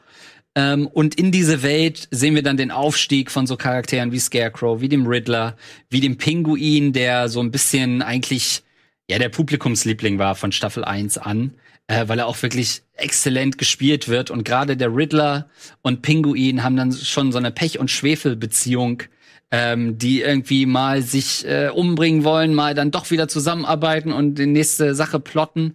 Ähm, wir sehen so originäre Charaktere wie äh, die äh, Ex-Freundin von August Alsina und Frau von äh, Will Smith, ähm, Jada Pinkett Smith. Der Grund für mich, diese Serie abzubrechen? Wirklich? Ja. Ja. Erzähl, warum? Ich, ich hab da mal aus Interesse reingeguckt. Ja. Ich, ich mag, ähm, ich mag das Batman-Universum. Ich bin Ja. Batman-Fan so. Und ich wollte mir das mal angucken. Ich mag tatsächlich auch den, wie heißt der, Ben McKenzie, Ja. der Gordon spielt. Ja. Ich fand, das war, wie heißt, was hat der OC, OC California, ne? Das war die. Hab ich nicht gesehen vorher. Ja. Für mich war das wieder mal ein komplett neues Gesicht am Serienuniversum. ja, der hat bei OC California Stimmt, mitgespielt. Und damals fand ich den oh eigentlich. nee, jetzt versaut er mir den. California! Was denn mit California oder Gotham? Ja, und äh, ich habe da halt einfach mal reingeguckt, weil ich war bisher immer so der Ansicht, dass diese ganzen DC-Serien und also was wie, wie Arrow und, und Das fühlt sich nicht so an wie die anderen Serien. Ja, ja, ich weiß, aber das war halt nie so meins bisher, ne? Also Ja. Flash und was weiß ich. Ja. Das war halt einfach so, wo ich mir gedacht habe, ja, da gibt's eine Zielgruppe für, aber da gehöre ich einfach nicht zu. So. Mhm. Und Gotham aber hat mich dann interessiert, weil ich fand die, die, die, die Prämisse ganz interessant, dass man Mhm. jetzt halt mal so den Aufstieg Gordons oder die, die den Werdegang Gordons irgendwie sieht. Und eben auch, weil der Pinguin im Vorfeld so hoch gelobt worden ist, dass er so cool ist, habe ich mir gedacht, ja geil, guckst halt einfach mal rein. Ja. Und tatsächlich kriegt man ja schon so ein bisschen was mit von Oswald Cobblepot, ne, der ja, am Ja. Anfang versucht, irgendwie als Handlanger, glaube ich, bei irgendjemanden äh, Fuß zu fassen Genau, und da bei sich Fish Mooney. genau sich ah, ist es bei, Bei, ihr bei Jada Pinkett Ja. Smith, ja. und und da ja so richtig gedisst wird, ne, und dann irgendwann mal ins Wasser geschmissen wird und all so ein Ja. Kram. Und das fand ich halt auch, wie gesagt, er war gut, er spielt gut, aber Jada Pinkett Smith Ach, ich fand sie gut. Hat ihre. Figur, also die hat dem, die hat ihr so einen Over-the-Top-Touch irgendwie verpasst, der zum einen meiner Ansicht nach schlecht gespielt ist und zum anderen halt einfach too much ist. So, Ich ja. find's halt stark, dass sie da einen guten schwarzen Charakter besetzt haben. ähm, und äh, dementsprechend weiß ich nicht genau, was du meinst. Aber es ist zumindest eine originäre Figur, die nicht aus den äh, Comics stammt und die natürlich auch so ein bisschen, ha ja, der Pinguin, Pinguine fressen halt Fische und du weißt, in welche Richtung es geht. Ähm, und Pinguin ist schon ein Charakter, der diese erste Staffel so ein bisschen durchträgt, weil du sehr viele so Hidden Miss Folgen hast. Mal hast du so diese Case of the Week Sachen, also wirklich äh, ein Mörder, ein Verbrecher, Harvey und äh, Harvey Bullock und und äh, Jim Gordon ermitteln. Am Ende gibt's irgendwie eine Konklusion. Gleichzeitig erfahren wir aber ein bisschen was aus der Enigma, also The Riddler Story, die so ein bisschen weitergeht. Und diese erste Staffel ist noch sehr, Folgen sind abgeschlossen äh, und der Pinguin trägt das so ein bisschen durch. Dann finde ich aber, das, da haben 50 Prozent haben diese Serie an der Stelle abgebrochen. Und man kann es ihnen nicht vorwerfen, weil die es erste ist halt auch 22 Folgen, ne? 22 äh, Folgen und ich habe, wir haben ja vorher drüber geredet. Ich habe gesagt, ich glaube, ich schaffe die fünfte Staffel nicht zu Ende zu gucken. Das waren dann nur noch, glaube ich, Zwölf. zwölf Ja. Folgen. Und ich dachte, fuck, die hätten die zehn Folgen noch gebrauchen können. 22 Folgen, eigentlich archaische Folgenanzahl. 14 Minuten oder was? Ja, 40 Minuten, super lange Staffeln. Jesus. Und man, man darf ja auch nicht vergessen, das ist ja noch eine Serie, die auch wie eine TV-Serie erzählt ist. Sprich mit einer Woche äh, Pause dazwischen. Wie gesagt, dieses jeder Fall abgeschlossen. Die ist anders erzählt als eine Netflix-Sache, die teilweise so erzählt wird, dass sie halt gebinged werden kann. Ohne Cliffhanger am Ende der Folge, weil du so denkst, ja, schauen Sie noch äh, Gotham? Ja, weiter geht's. so, das ist der äh, Cliffhanger. Ähm, sondern die ist wirklich noch oft so archaisch auch erzählt, die einzelnen Folgen. Dann wechseln sich die Showrunner ab und du denkst, pff, jetzt kommt wieder eine Folge von dem, du, naja, mal gucken, hoffentlich fährt das nicht komplett gegen die, äh, gegen die äh, Bahn. ähm, und dadurch, dass aber so viel Story-Snippets passieren, es gibt richtig gute Charaktere. Riddler ist gut, Pinguin ist gut, Bruce Wayne ist schwierig. Niemand will den pubertierenden Bruce Wayne sehen. Das wird nervig. Irgendwann äh, fängt es dann an, mit Catwoman äh, rumzuflirten. Dann kommt noch so eine andere Dame und das ist alles cringy und man will es nicht sehen. Für jeden schlechten Charakter gibt's aber auch einen richtig guten. Dann gibt's noch eine Poison Ivy, die als so Das kleines ist hier das kleine Mädchen da unten. Genau, die fängt als so gleich alt, also in, in, in Story, ähm, gleich alt mit Selena Kai an und die sind so ein bisschen so Straßenmädels, die halt zusammen rumhängen. Du siehst von Bild 1 an, alles klar, rote lange Haare, Brille, das soll Poison Ivy werden. Dann merken sie irgendwann in Staffel 2, 3, äh, shit, eigentlich müsste Poison Ivy jetzt schon weiter sein. Und ihr Ding ist ja auch so ein bisschen Männer zu verführen mit den Pheromonen und die so um den Hals zu wickeln. Ja gut, die ist aber fucking 10. Was? Dann fällt sie halt in so ein Wasserding, in so einen radioaktiv verseuchten Kanal, ist kommt zwei als Folgen weg, 20-Jährige kommt als 20-Jährige weg. So. Dann, pass auf, dann denkst du so, ja cool, okay. Das ist ja Alright. Meine Superkraft ist, um So, sechs auf. Jahre zu altern. Ja, dann denkst du, okay, ähm, können wir einfach ignorieren, dass das passiert ist und ich akzeptiere diese neue Realität. Äh, dann ist sie auch, ne, dann taucht sie auf, wieder mit Selina. Alle Charaktere sprechen das auch on air an und sagen, hey, du siehst ja jetzt, ne, was denn passiert? Und ne, sie thematisieren es. Sie sagen nicht so, wir haben einfach das komplett aufgegeben. Ja, gut. dann guckst du sie dir drei, dann guckst du sie dir drei, vier Folgen an. Dann, ähm, äh, weil, ich weiß nicht, ob's, ich habe es nicht nachgeforscht, woran es liegt. Dann passiert wieder irgendwas. Ich glaube, sie nimmt irgendwelche Tabletten im Labor. Zack, die dritte Darstellerin kommt raus von Poison Ivy. Ich weiß nicht, ob die Darstellerin, ob sie sich von der getrennt haben. Das heißt, das ist dann schon die dritte Poison Ivy Darstellerin und dann denkst du halt so, ja gut, der Charakter ist tot. Egal, was der jetzt noch für eine prominente Rolle kriegt, das ist einfach Quatsch jetzt. Weil die Charaktere sprechen es dann wieder an. Oh, du siehst aber jetzt, weil dann wird sie nämlich so eine richtige sexy äh, äh, Man-Eater-Frau als Darstellerin auch. Und das passt dann natürlich zu dem, was sie in, in der Show vorhat, Männer zu verführen. Aber du denkst dann so, ja gut. Ja, aber das ist doch dann schon die fertige Poison Ivy, oder nicht? Ja, aber vorher ist sie so quasi so ein Anfang 20 Frau, die schon eine attraktive Darstellerin ist. Ich weiß nicht, was der Grund war, ob die sich irgendwie gestritten haben oder die Darstellerin das nicht mehr machen wollte. Auf jeden Fall gibt es einen zweiten Wechsel und damit ist dieser Charakter natürlich tot. So. Hm. Aber wenn du es durchhältst, wenn, und dann musst du musst Batman-Fan sein. So, ich sag das wirklich. Ich sitze hier als Fan der Serie. Ich habe es durchgeguckt und ich habe heute, nachdem ich dann so ein bisschen nachgelesen habe, dachte ich, ey, eigentlich müsste ich es noch mal gucken, weil es gibt schon so gute Story Arcs, muss man einfach mal sagen. Auch diese leicht supernatürlichen Sachen, dieses Ras Al Ghul, ne, der dann da eigentlich unsterblich ist. So eine Lazarusgrube. Ja, wo man so immer so ein bisschen sagt, uh, wie gehen sie denn sowas an in so einer Serie, wo ganz viele Villains einfach ja nur Menschen sind, die ein bisschen durchgedreht sind. Das machen sie dann schon gut, dieser, äh, dieser Eulencourt da. Es gibt so viele supernatürliche Sachen, die dann auftauchen, die schon cool sind. Aber ähm, immer wenn du denkst, du kannst dich richtig committen auf die Serie, ah, dann passiert wieder was, wo du denkst, oh shit. Und schmeißt dir den Knüppel Ja. lieber. Plus, was natürlich immer so ein Problem ist bei so Comic-Sachen, ist so Permadeath-Sachen, ne? Es gibt halt tausende Androhungen. Pinguin ist sauer auf den Riddler und hält ihm die Knarre an den Kopf. Oder Barbara Gordon, die auch so ein Reinfall von einem Charakter ist, weil sie die erste Staffel als Jims Frau nur da sitzt äh, in der neuen Wohnung in Gotham. Jim fängt da gerade so an, sich in der Polizei äh, einen Namen zu machen und sie sitzt halt in jeder dritten Szene einfach nur mit dem Cocktailglas da und ist Stimmt, das habe ich, das habe ich immer, das habe ich Du auch denkst verfolgt. so, holy shit, dann wird sie aber richtig böse, bla bla bla. So. Ähm, und die halten sich dann alle die Knarre an den Kopf und du weißt halt so, ja Leute, von euch wird hier keiner als Toter rausgehen aus der Szene. Und dann gibt's halt eine ganze Storyline, die dann so so ein Geheimlabor ist, wo Hugo Strange dann so an den Leuten rumdoktert und Experimente macht, wo sämtliche Charaktere, die bis dahin, naja, sagen wir mal, eine Kugel zu viel geschluckt haben, plötzlich wieder zum Leben erweckt werden. Und das macht's halt natürlich sehr schwer. Bin ich raus, ey. Ja, wenn das nächste Mal jemand eine Knarre an den Kopf hat, denkst du so, ja, Ja. bist du jetzt tot? Und selbst wenn dann jemand wirklich stirbt, die Nebencharaktere auch komplett aus der Serie raus, ist es nicht so ein, oh shit, das hat er jetzt nicht gemacht, sondern ja, vielleicht wird er auch in vier Folgen wieder Ja. irgendwo angespült. Ja. ist jetzt Zolle mit Aber lässt man sich das, ne? Aber das, das klingt jetzt schon nach- alles nach einer relativen trashigen Note. Ja, hat's auch.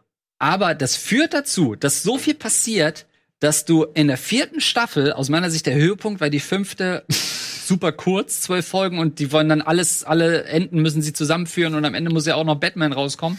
Ähm, das Oh, gelingt gar nicht. Ja, Gar nicht Scheiße. Bruce Wayne. Und dann, dann wird's, die letzte Folge ist dann auch so, äh, ten year, wenn es schon mit ten years later anfängt, Ah, dann weißt okay. du Ah, schon, kann man. alles klar, wir haben, und äh, die einzige, das sind aber dieselben Darsteller und nur er hat einen Schnurrbart, dann weiß ich schon, okay.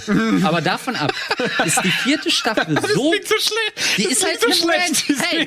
Klingt so furchtbar. die vierte Staffel ist dann so gut, weil in den drei Staffeln so viel passiert ist. Die haben, die Charaktere haben so eine reiche Historie, so ein Riddler und Pinguin. Die stehen sich dann gegenüber und du denkst, fuck, die haben schon eine Schießerei gehabt. Moment, er hat ihn in den Fluss geworfen. Er dann doch wieder. Dann haben sie den Kuchen Ja. zusammen durchgezogen.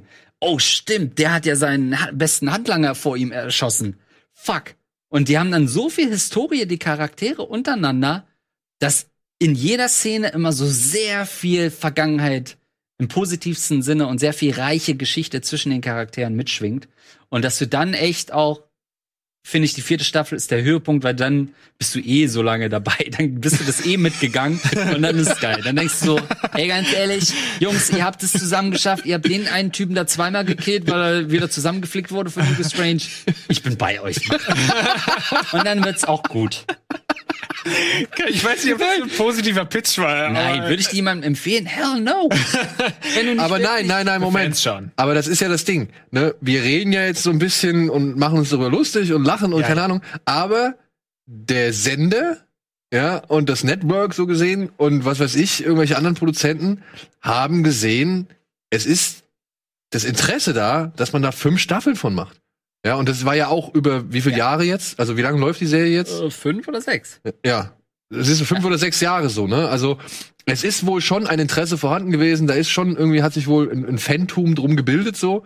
Und dann finde ich es auch wieder irgendwie charmant, dass man dann irgendwie versucht, ja, vielleicht auch so ein bisschen mit der Abstrusität Ja. ähm, zu spielen und dann eben halt auch dem, dem Wunsch des Zuschauers nach Abstrusität so ein bisschen nachzukommen. Also anders kann ich es mir nicht erklären, weil wenn du solche Sachen machst, wie du, die du beschrieben hast, dann musst du, dann kannst du das nur machen, weil du weißt, deine Leute nehmen, die schlucken das und die wollen gerade Ja. sowas. Ne?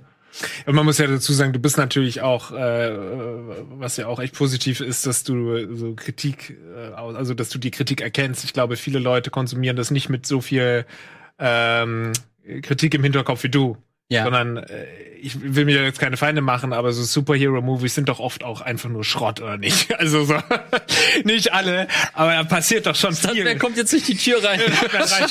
Nein, da passiert doch schon viel, wo man sich, wenn man es mal wirklich richtig betrachtet, so vom Story Arc und so, denkt man sich, naja, ob das jetzt wirklich so passieren muss, dass der da in einem Pizza Das sind ja alles Sachen, die du äh, angesprochen hast, die durchaus auch mal in Superhero-Movies passieren könnten. Sehe ich genauso. Also Am ist es Ende- eigentlich nur stringent Ja. weitergeführt. Und am Ende, wir sind immer noch in einem Comic-Universum. Die Eben. Serie versucht am Anfang ein bisschen was anderes zu sein, merkt dann aber schnell. Das habe ich nämlich auch. What? ja, genau. Das habe ich nämlich schon am Anfang so gedacht, dass die halt Ja. schon echt versucht, diesen Polizeialltag einfach mal abzubilden in Ja. Gotham. Aber das ist das Problem. Du machst Polizeialltag in Gotham, dann hast du halt aber keinen Alltag, dann oder beziehungsweise keinen herkömmlichen Alltag. Dann hast Ja. du halt schon einfach diese Welt, die ja nicht Ja. mal äh, richtig existiert, sondern die fiktional ist.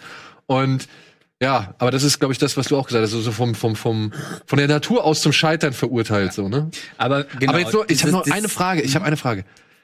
Dieser junge Mann da unten ist Bruce Wayne, Unten links, ja. ja? Ja. Und da oben die Frau mit der Katze ist Selina Kyle, Ja. die später mal die Katze wird. Ja. Ja, oder Catwoman. Ja. Aber so. Du hast gesagt, die beiden schäkern miteinander rum? Ja, relativ früh schon. Äh, Folge 2 gibt Wie alt soll sie sein? Naja, die sind doch alle, das verschwimmt doch. Guck mal, in der Staffel 1 hätte ich noch gesagt, die sind alle neun. Ähm, und dann Sogar der Mann mit dem Hut da oben. auch Pinguin. und, und dann verschwimmt das doch alles so ein bisschen. Da gibt's mal den ersten unschuldigen Kuss und es gibt jetzt keine Sexszene oder sowas in der Richtung. Aber, Aber die knutschen mit Minderjährigen um? Weiß ich nicht. Ist Moment ein, mal. äh, Oder habe ich das geträumt? Einmal in eine Pfütze ge Nein, es gibt schon- älter. Ich würde Schon. sagen, das gleicht den starken schwarzen Charakter schon wieder so ein bisschen aus. Ne? Ähm, ja. Will Nee. ich sagen, also das ist Bruce Wayne, das ist der reichste Mann der Stadt. Der kann jede knutschen. Ja, er ist halt nicht der reichste Mann, sondern der reichste Bengel der Stadt. Ja, das stimmt. Also ich meine, wenn sie jetzt tatsächlich 15 wäre, was ich anhand dieses Bildes nicht sagen würde. Vielleicht ist sie das auch. Wer kann das denn heutzutage noch sagen? ich nicht, Kevin Spacey auch nicht. ähm, aber nochmal abschließend, wer irgendwie Bock hat auf dieses Batman-Universum, da würde ich schon sagen, dann guck dir das an. Selbst wenn man vielleicht nicht mit allen Geschichten irgendwie mitgehen kann. Aber es ist jetzt auch nicht so, dass, äh, dass es viel anders ist, als die Comics zu lesen. Da gibt's halt auch gute und dann gibt's ähm, schlechte. Ähm, und trotzdem liest man die Scheiße weiter. Ich habe jahrelang äh, gesagt, und das würde ich auch immer noch unterscheiden, dass äh, Dark Knight äh, für mich einer, also einer meiner Lieblingsfilme war, wie jahrelang gesagt. Ist, äh, wenn ich Dark Knight geil finde, ist die Serie dann was für mich, weil, ja, nee, ne? Glaube ich nicht. Weil ich bin da bei dir. Also ich finde, Dark Knight ist halt der Batman-Ansatz, der mir halt auch gut gefällt. Ich kann verstehen, dass Leute sagen, das ist mir zu fern von den Comics, das ist zu kühl, das ist zu sehr Großstadt-Thriller so. Aber das mochte ich tatsächlich an Dark Knight. Mhm. Aber auf der anderen Seite, ich habe mir jetzt auch hier diese, diese ganzen Batman vs. Ninja Turtles und so Sachen angeguckt. So, ne? Ich mag das auch. Also ich mag, wenn, wenn einfach diese Figur genommen wird oder dieses Universum genommen wird und einfach mal mit einem, an, mit einem anderen Ansatz, sag ich mal, draufgeblickt wird. So, ne? ja. Bei Gotham, wie gesagt, mir hat Jada Pinkett Smith sehr, sehr viel verhagelt. Ich fand das halt schon ohnehin, Hat's versaut ich fand das ohnehin schon nicht so Deswegen. prickelnd, aber die Figur, die ging mir halt wirklich, die ging mir im wahrsten Worte, also die war halt einfach, die ging mir zu sehr auf den Sack. Die war halt einfach zu anstrengend und das zu forciert. Ja, ach, sie ist für den Anfang ist sie schon wichtig, um der Serie irgendwas Naja, es zu ist, geben, was genau, es ist halt ein prominenter Name, ne? Ja, darf man ja auch nicht unterschätzen bei solchen Genau, Sachen. Ne? Es genau. ist erst erstmal jemand, wo Leute zumindest einschalten, um zu gucken, äh, ob sie wirklich so anstrengend ist. Ja. So, ich würde dann mal gern mit ein paar richtigen Gangstern weitermachen. Aber das allerdings erst nach der Werbung.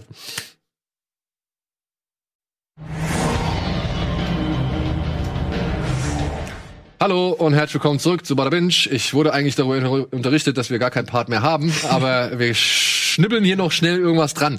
Denn wir haben tatsächlich noch ein paar Sachen auf der Liste. Ey, ich mach's auch schnell. ähm, ich ich versuch's wirklich schnell zu machen. Lars hatte noch The Sinner. Ja. Du hast alle drei Staffeln geguckt. Ja. Wir hatten hier mal die erste besprochen, in der es darum ging, als seine Frau jemanden umgebracht hat und ein Polizist versucht zu rekapitulieren, wie das dazu kommen konnte und ob sie wirklich so schuldig ist, wie es den Anschein macht. Mhm. Das spielt jetzt tatsächlich, das Thema wird weitergespielt. Ne? Dieser Polizist wird in Staffel 2 und 3 die Hauptfigur und versucht halt in solchen ja eher off offensichtlich scheinenden Fällen irgendwie zu ermitteln, oder? Genau, eigentlich geht's immer darum, du weißt genau, was passiert ist, aber du fragst dich, warum ist es passiert. Das Ja. ist so ein bisschen äh, der Sinn hinter dieser Serie oder das, äh, ja, die Handlung. Und in der zweiten geht's dann so um einen kleinen Jungen, der irgendwie offensichtlich seine Eltern oder irgendwie sowas da umgebracht hat und man will wissen, wieso hat er die denn umgebracht? So ein armer, unschuldiger Junge und dann wird da so eine Geschichte drum gesponnen und man erfährt immer mehr und taucht da ein.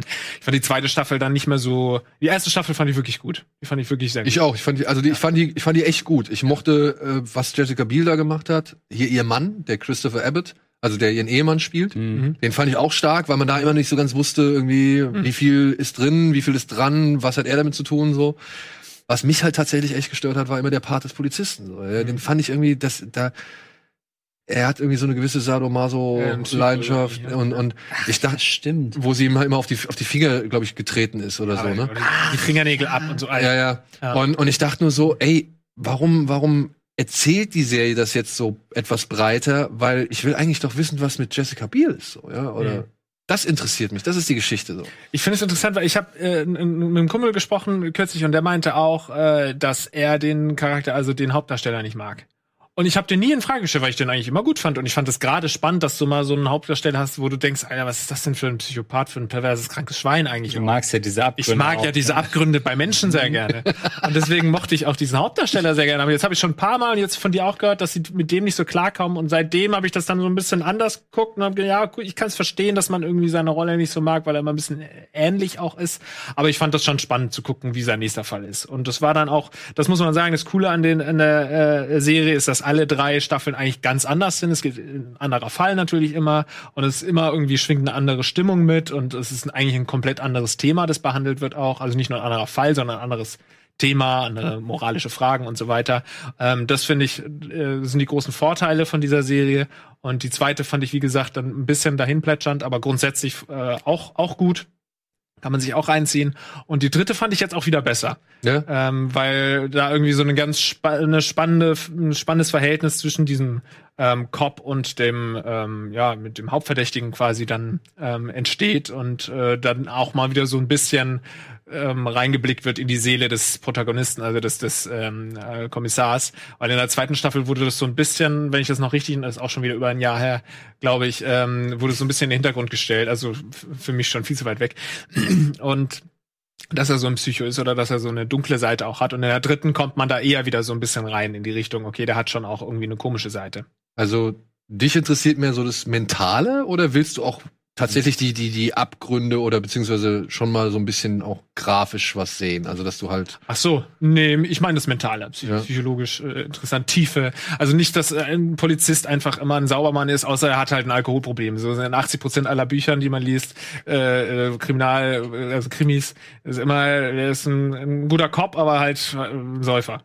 Ne, So, und das langweilt mich. Und äh, wenn da aber einer ist, äh, ist, der Hauptdarsteller ist einfach irgendwie schon so ein kleiner p- perverses Schwein so ein bisschen.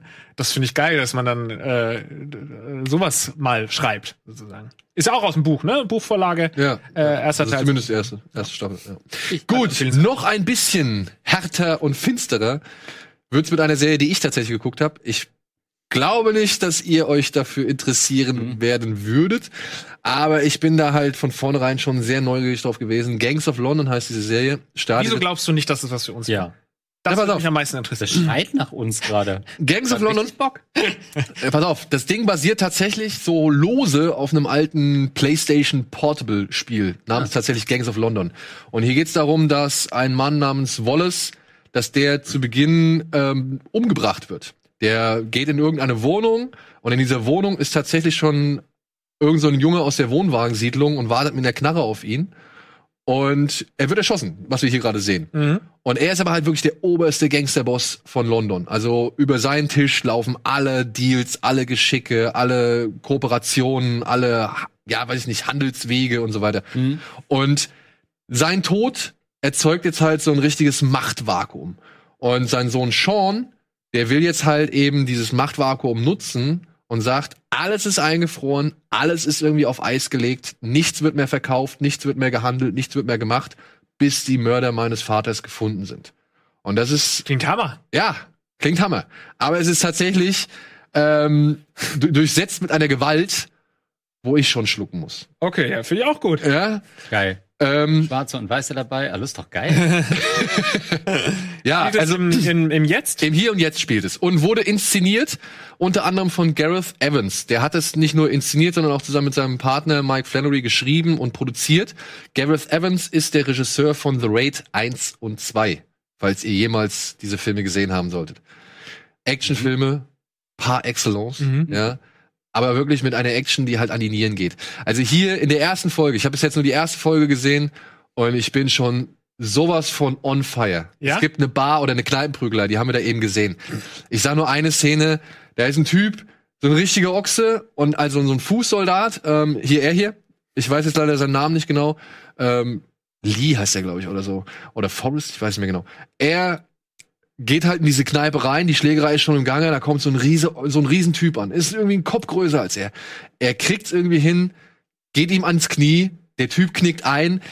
Wallace, oder wie er heißt, äh, nee, nicht Wallace, Lee nimmt irgendwie ein Bierglas, haut ihm das halt mit dem Griff in die Fresse. Und du denkst schon, okay, hier spritzen die, die, das Blut spritzt, die Splitter irgendwie, die äh, fetzen durch die Gegend und du denkst eigentlich schon, das Gesicht ist Matsch. Aber dann geht er halt hin und nimmt halt dieses Gesicht, was in diesem Bierglas fest verbissen ist, und knallt halt volle Wucht auf den Tresen.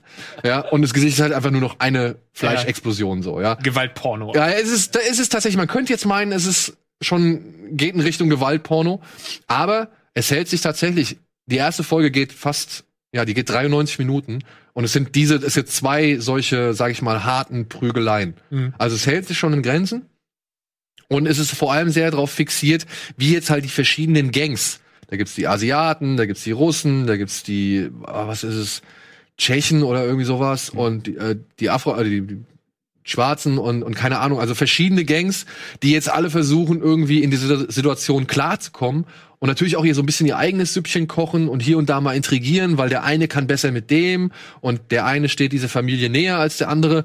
Und jetzt gerade am Ende von der ersten Folge war dann halt irgendwie ein Cliffhanger, wo ich gedacht habe, ach, guck mal an. Mhm. Also ich bin wirklich, ich bin jetzt gespannt. Also die Art der, der Inszenierung ist sehr rough, ist sehr roh. Die Leute wirken halt alle echt wie von dieser Straße so. Auch hier dieser, dieser Sean, der Sohn des, des Gangsterbosses, der hat schon bei Peaky Blinders mitgespielt. Ähm, das ist alles Street-Level, authentisch und, und gut. Aber gleichzeitig, wie gesagt, gibt's mehrere Verstrickungen. Auch hier, ich muss den Namen noch mal rausfinden. Ähm, auch dieser junge schwarze, sag ich mal, Fußsoldat, der halt versucht mit einer sehr krassen Aktion in die obersten Etagen dieses Gangsterunternehmens vorzudringen. Mhm. Auch der ist cool. Und ich habe halt erfahren, Hammer, ich habe halt erfahren, dass der halt tatsächlich gar keine Kampfsporterfahrung oder so vorher hatte, dass der das alles irgendwie für die Serie gedreht hat. Mhm. Und da muss ich mal sagen, ey. Ja, Also sieht smooth aus, also hat wirklich gute Bewegungen und so. Und ich, ich, ich achte halt auf sowas. Für mich ist sowas immer irgendwie Mhm. auch dann entscheidend. Und das sieht echt cool aus und, und wie er sich bewegt, also und hat auch Wucht. Ja, also das ist halt das Ding. Diese Prügeleien haben einfach Wucht. Aber gleichzeitig muss ich sagen, die Intrigen, ich hab Bock, wie es weitergeht. Okay, dann ist geil, weil dann ist es, also es klingt auf jeden Fall nach einer Serie für mich. Ich habe richtig Bock bekommen, ich werde mir das reinziehen. Äh, es sei denn, du sagst mir, aber ich glaube, das habe ich rausgehört, dass es halt wirklich wie so ein, nur so ein Actionfilm ist. Weil ich kann mit reinen Actionfilmen nichts anfangen. Es muss schon ein Thriller sein, in dem Action vorkommt. Da kann so viel Action vorkommen, äh, aber es muss halt irgendwie noch äh, irgendwie, ja, wie du sagst, Intrigen, Machtvakuum, sowas muss dabei sein. Und das muss auch einen hohen Stellenwert reinnehmen. Aber wenn es dann nur in so äh, Schießereien und Schlägereien geht und so, dann ist es nicht so. Ja, also ich, wie gesagt, Dürfen da erste vorkommen. Folge. Dürfen drin vorkommen, aber ich muss auch sagen, ich möchte schon ein bisschen mehr haben. Ja, Ja, Also ja, nur Prügelei, da kann ich mir auch The Raid 2 noch Ja, ja, oder Jackie so. Chan. Ja, oder Jackie Chan. Genau. Ja, ab dem, ich glaube, 23.07. auf Sky jetzt erhältlich oder dann über Sky verfügbar. Und ich freue mich halt, weil ich bin halt Riesenfan des Regisseurs.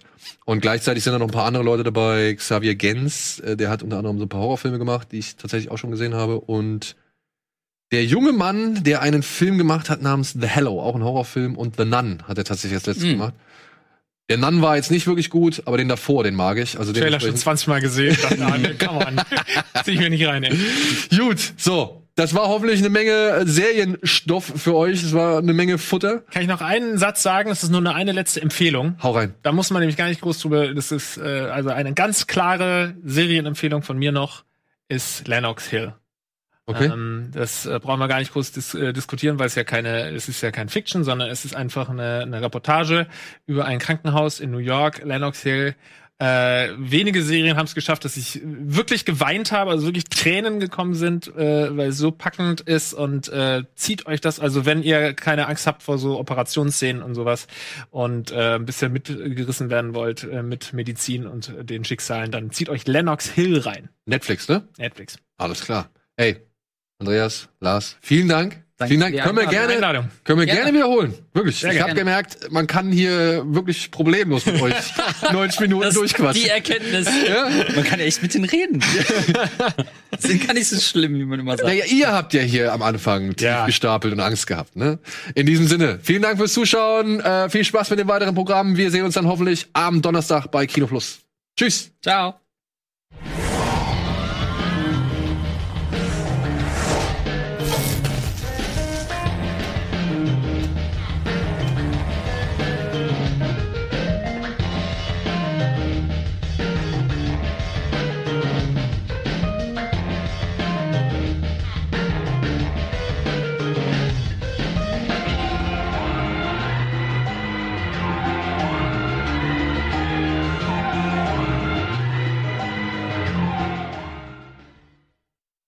Diese Sendung kannst du als Video schauen und als Podcast hören. Mehr dazu unter rbtv.to slash badabinch.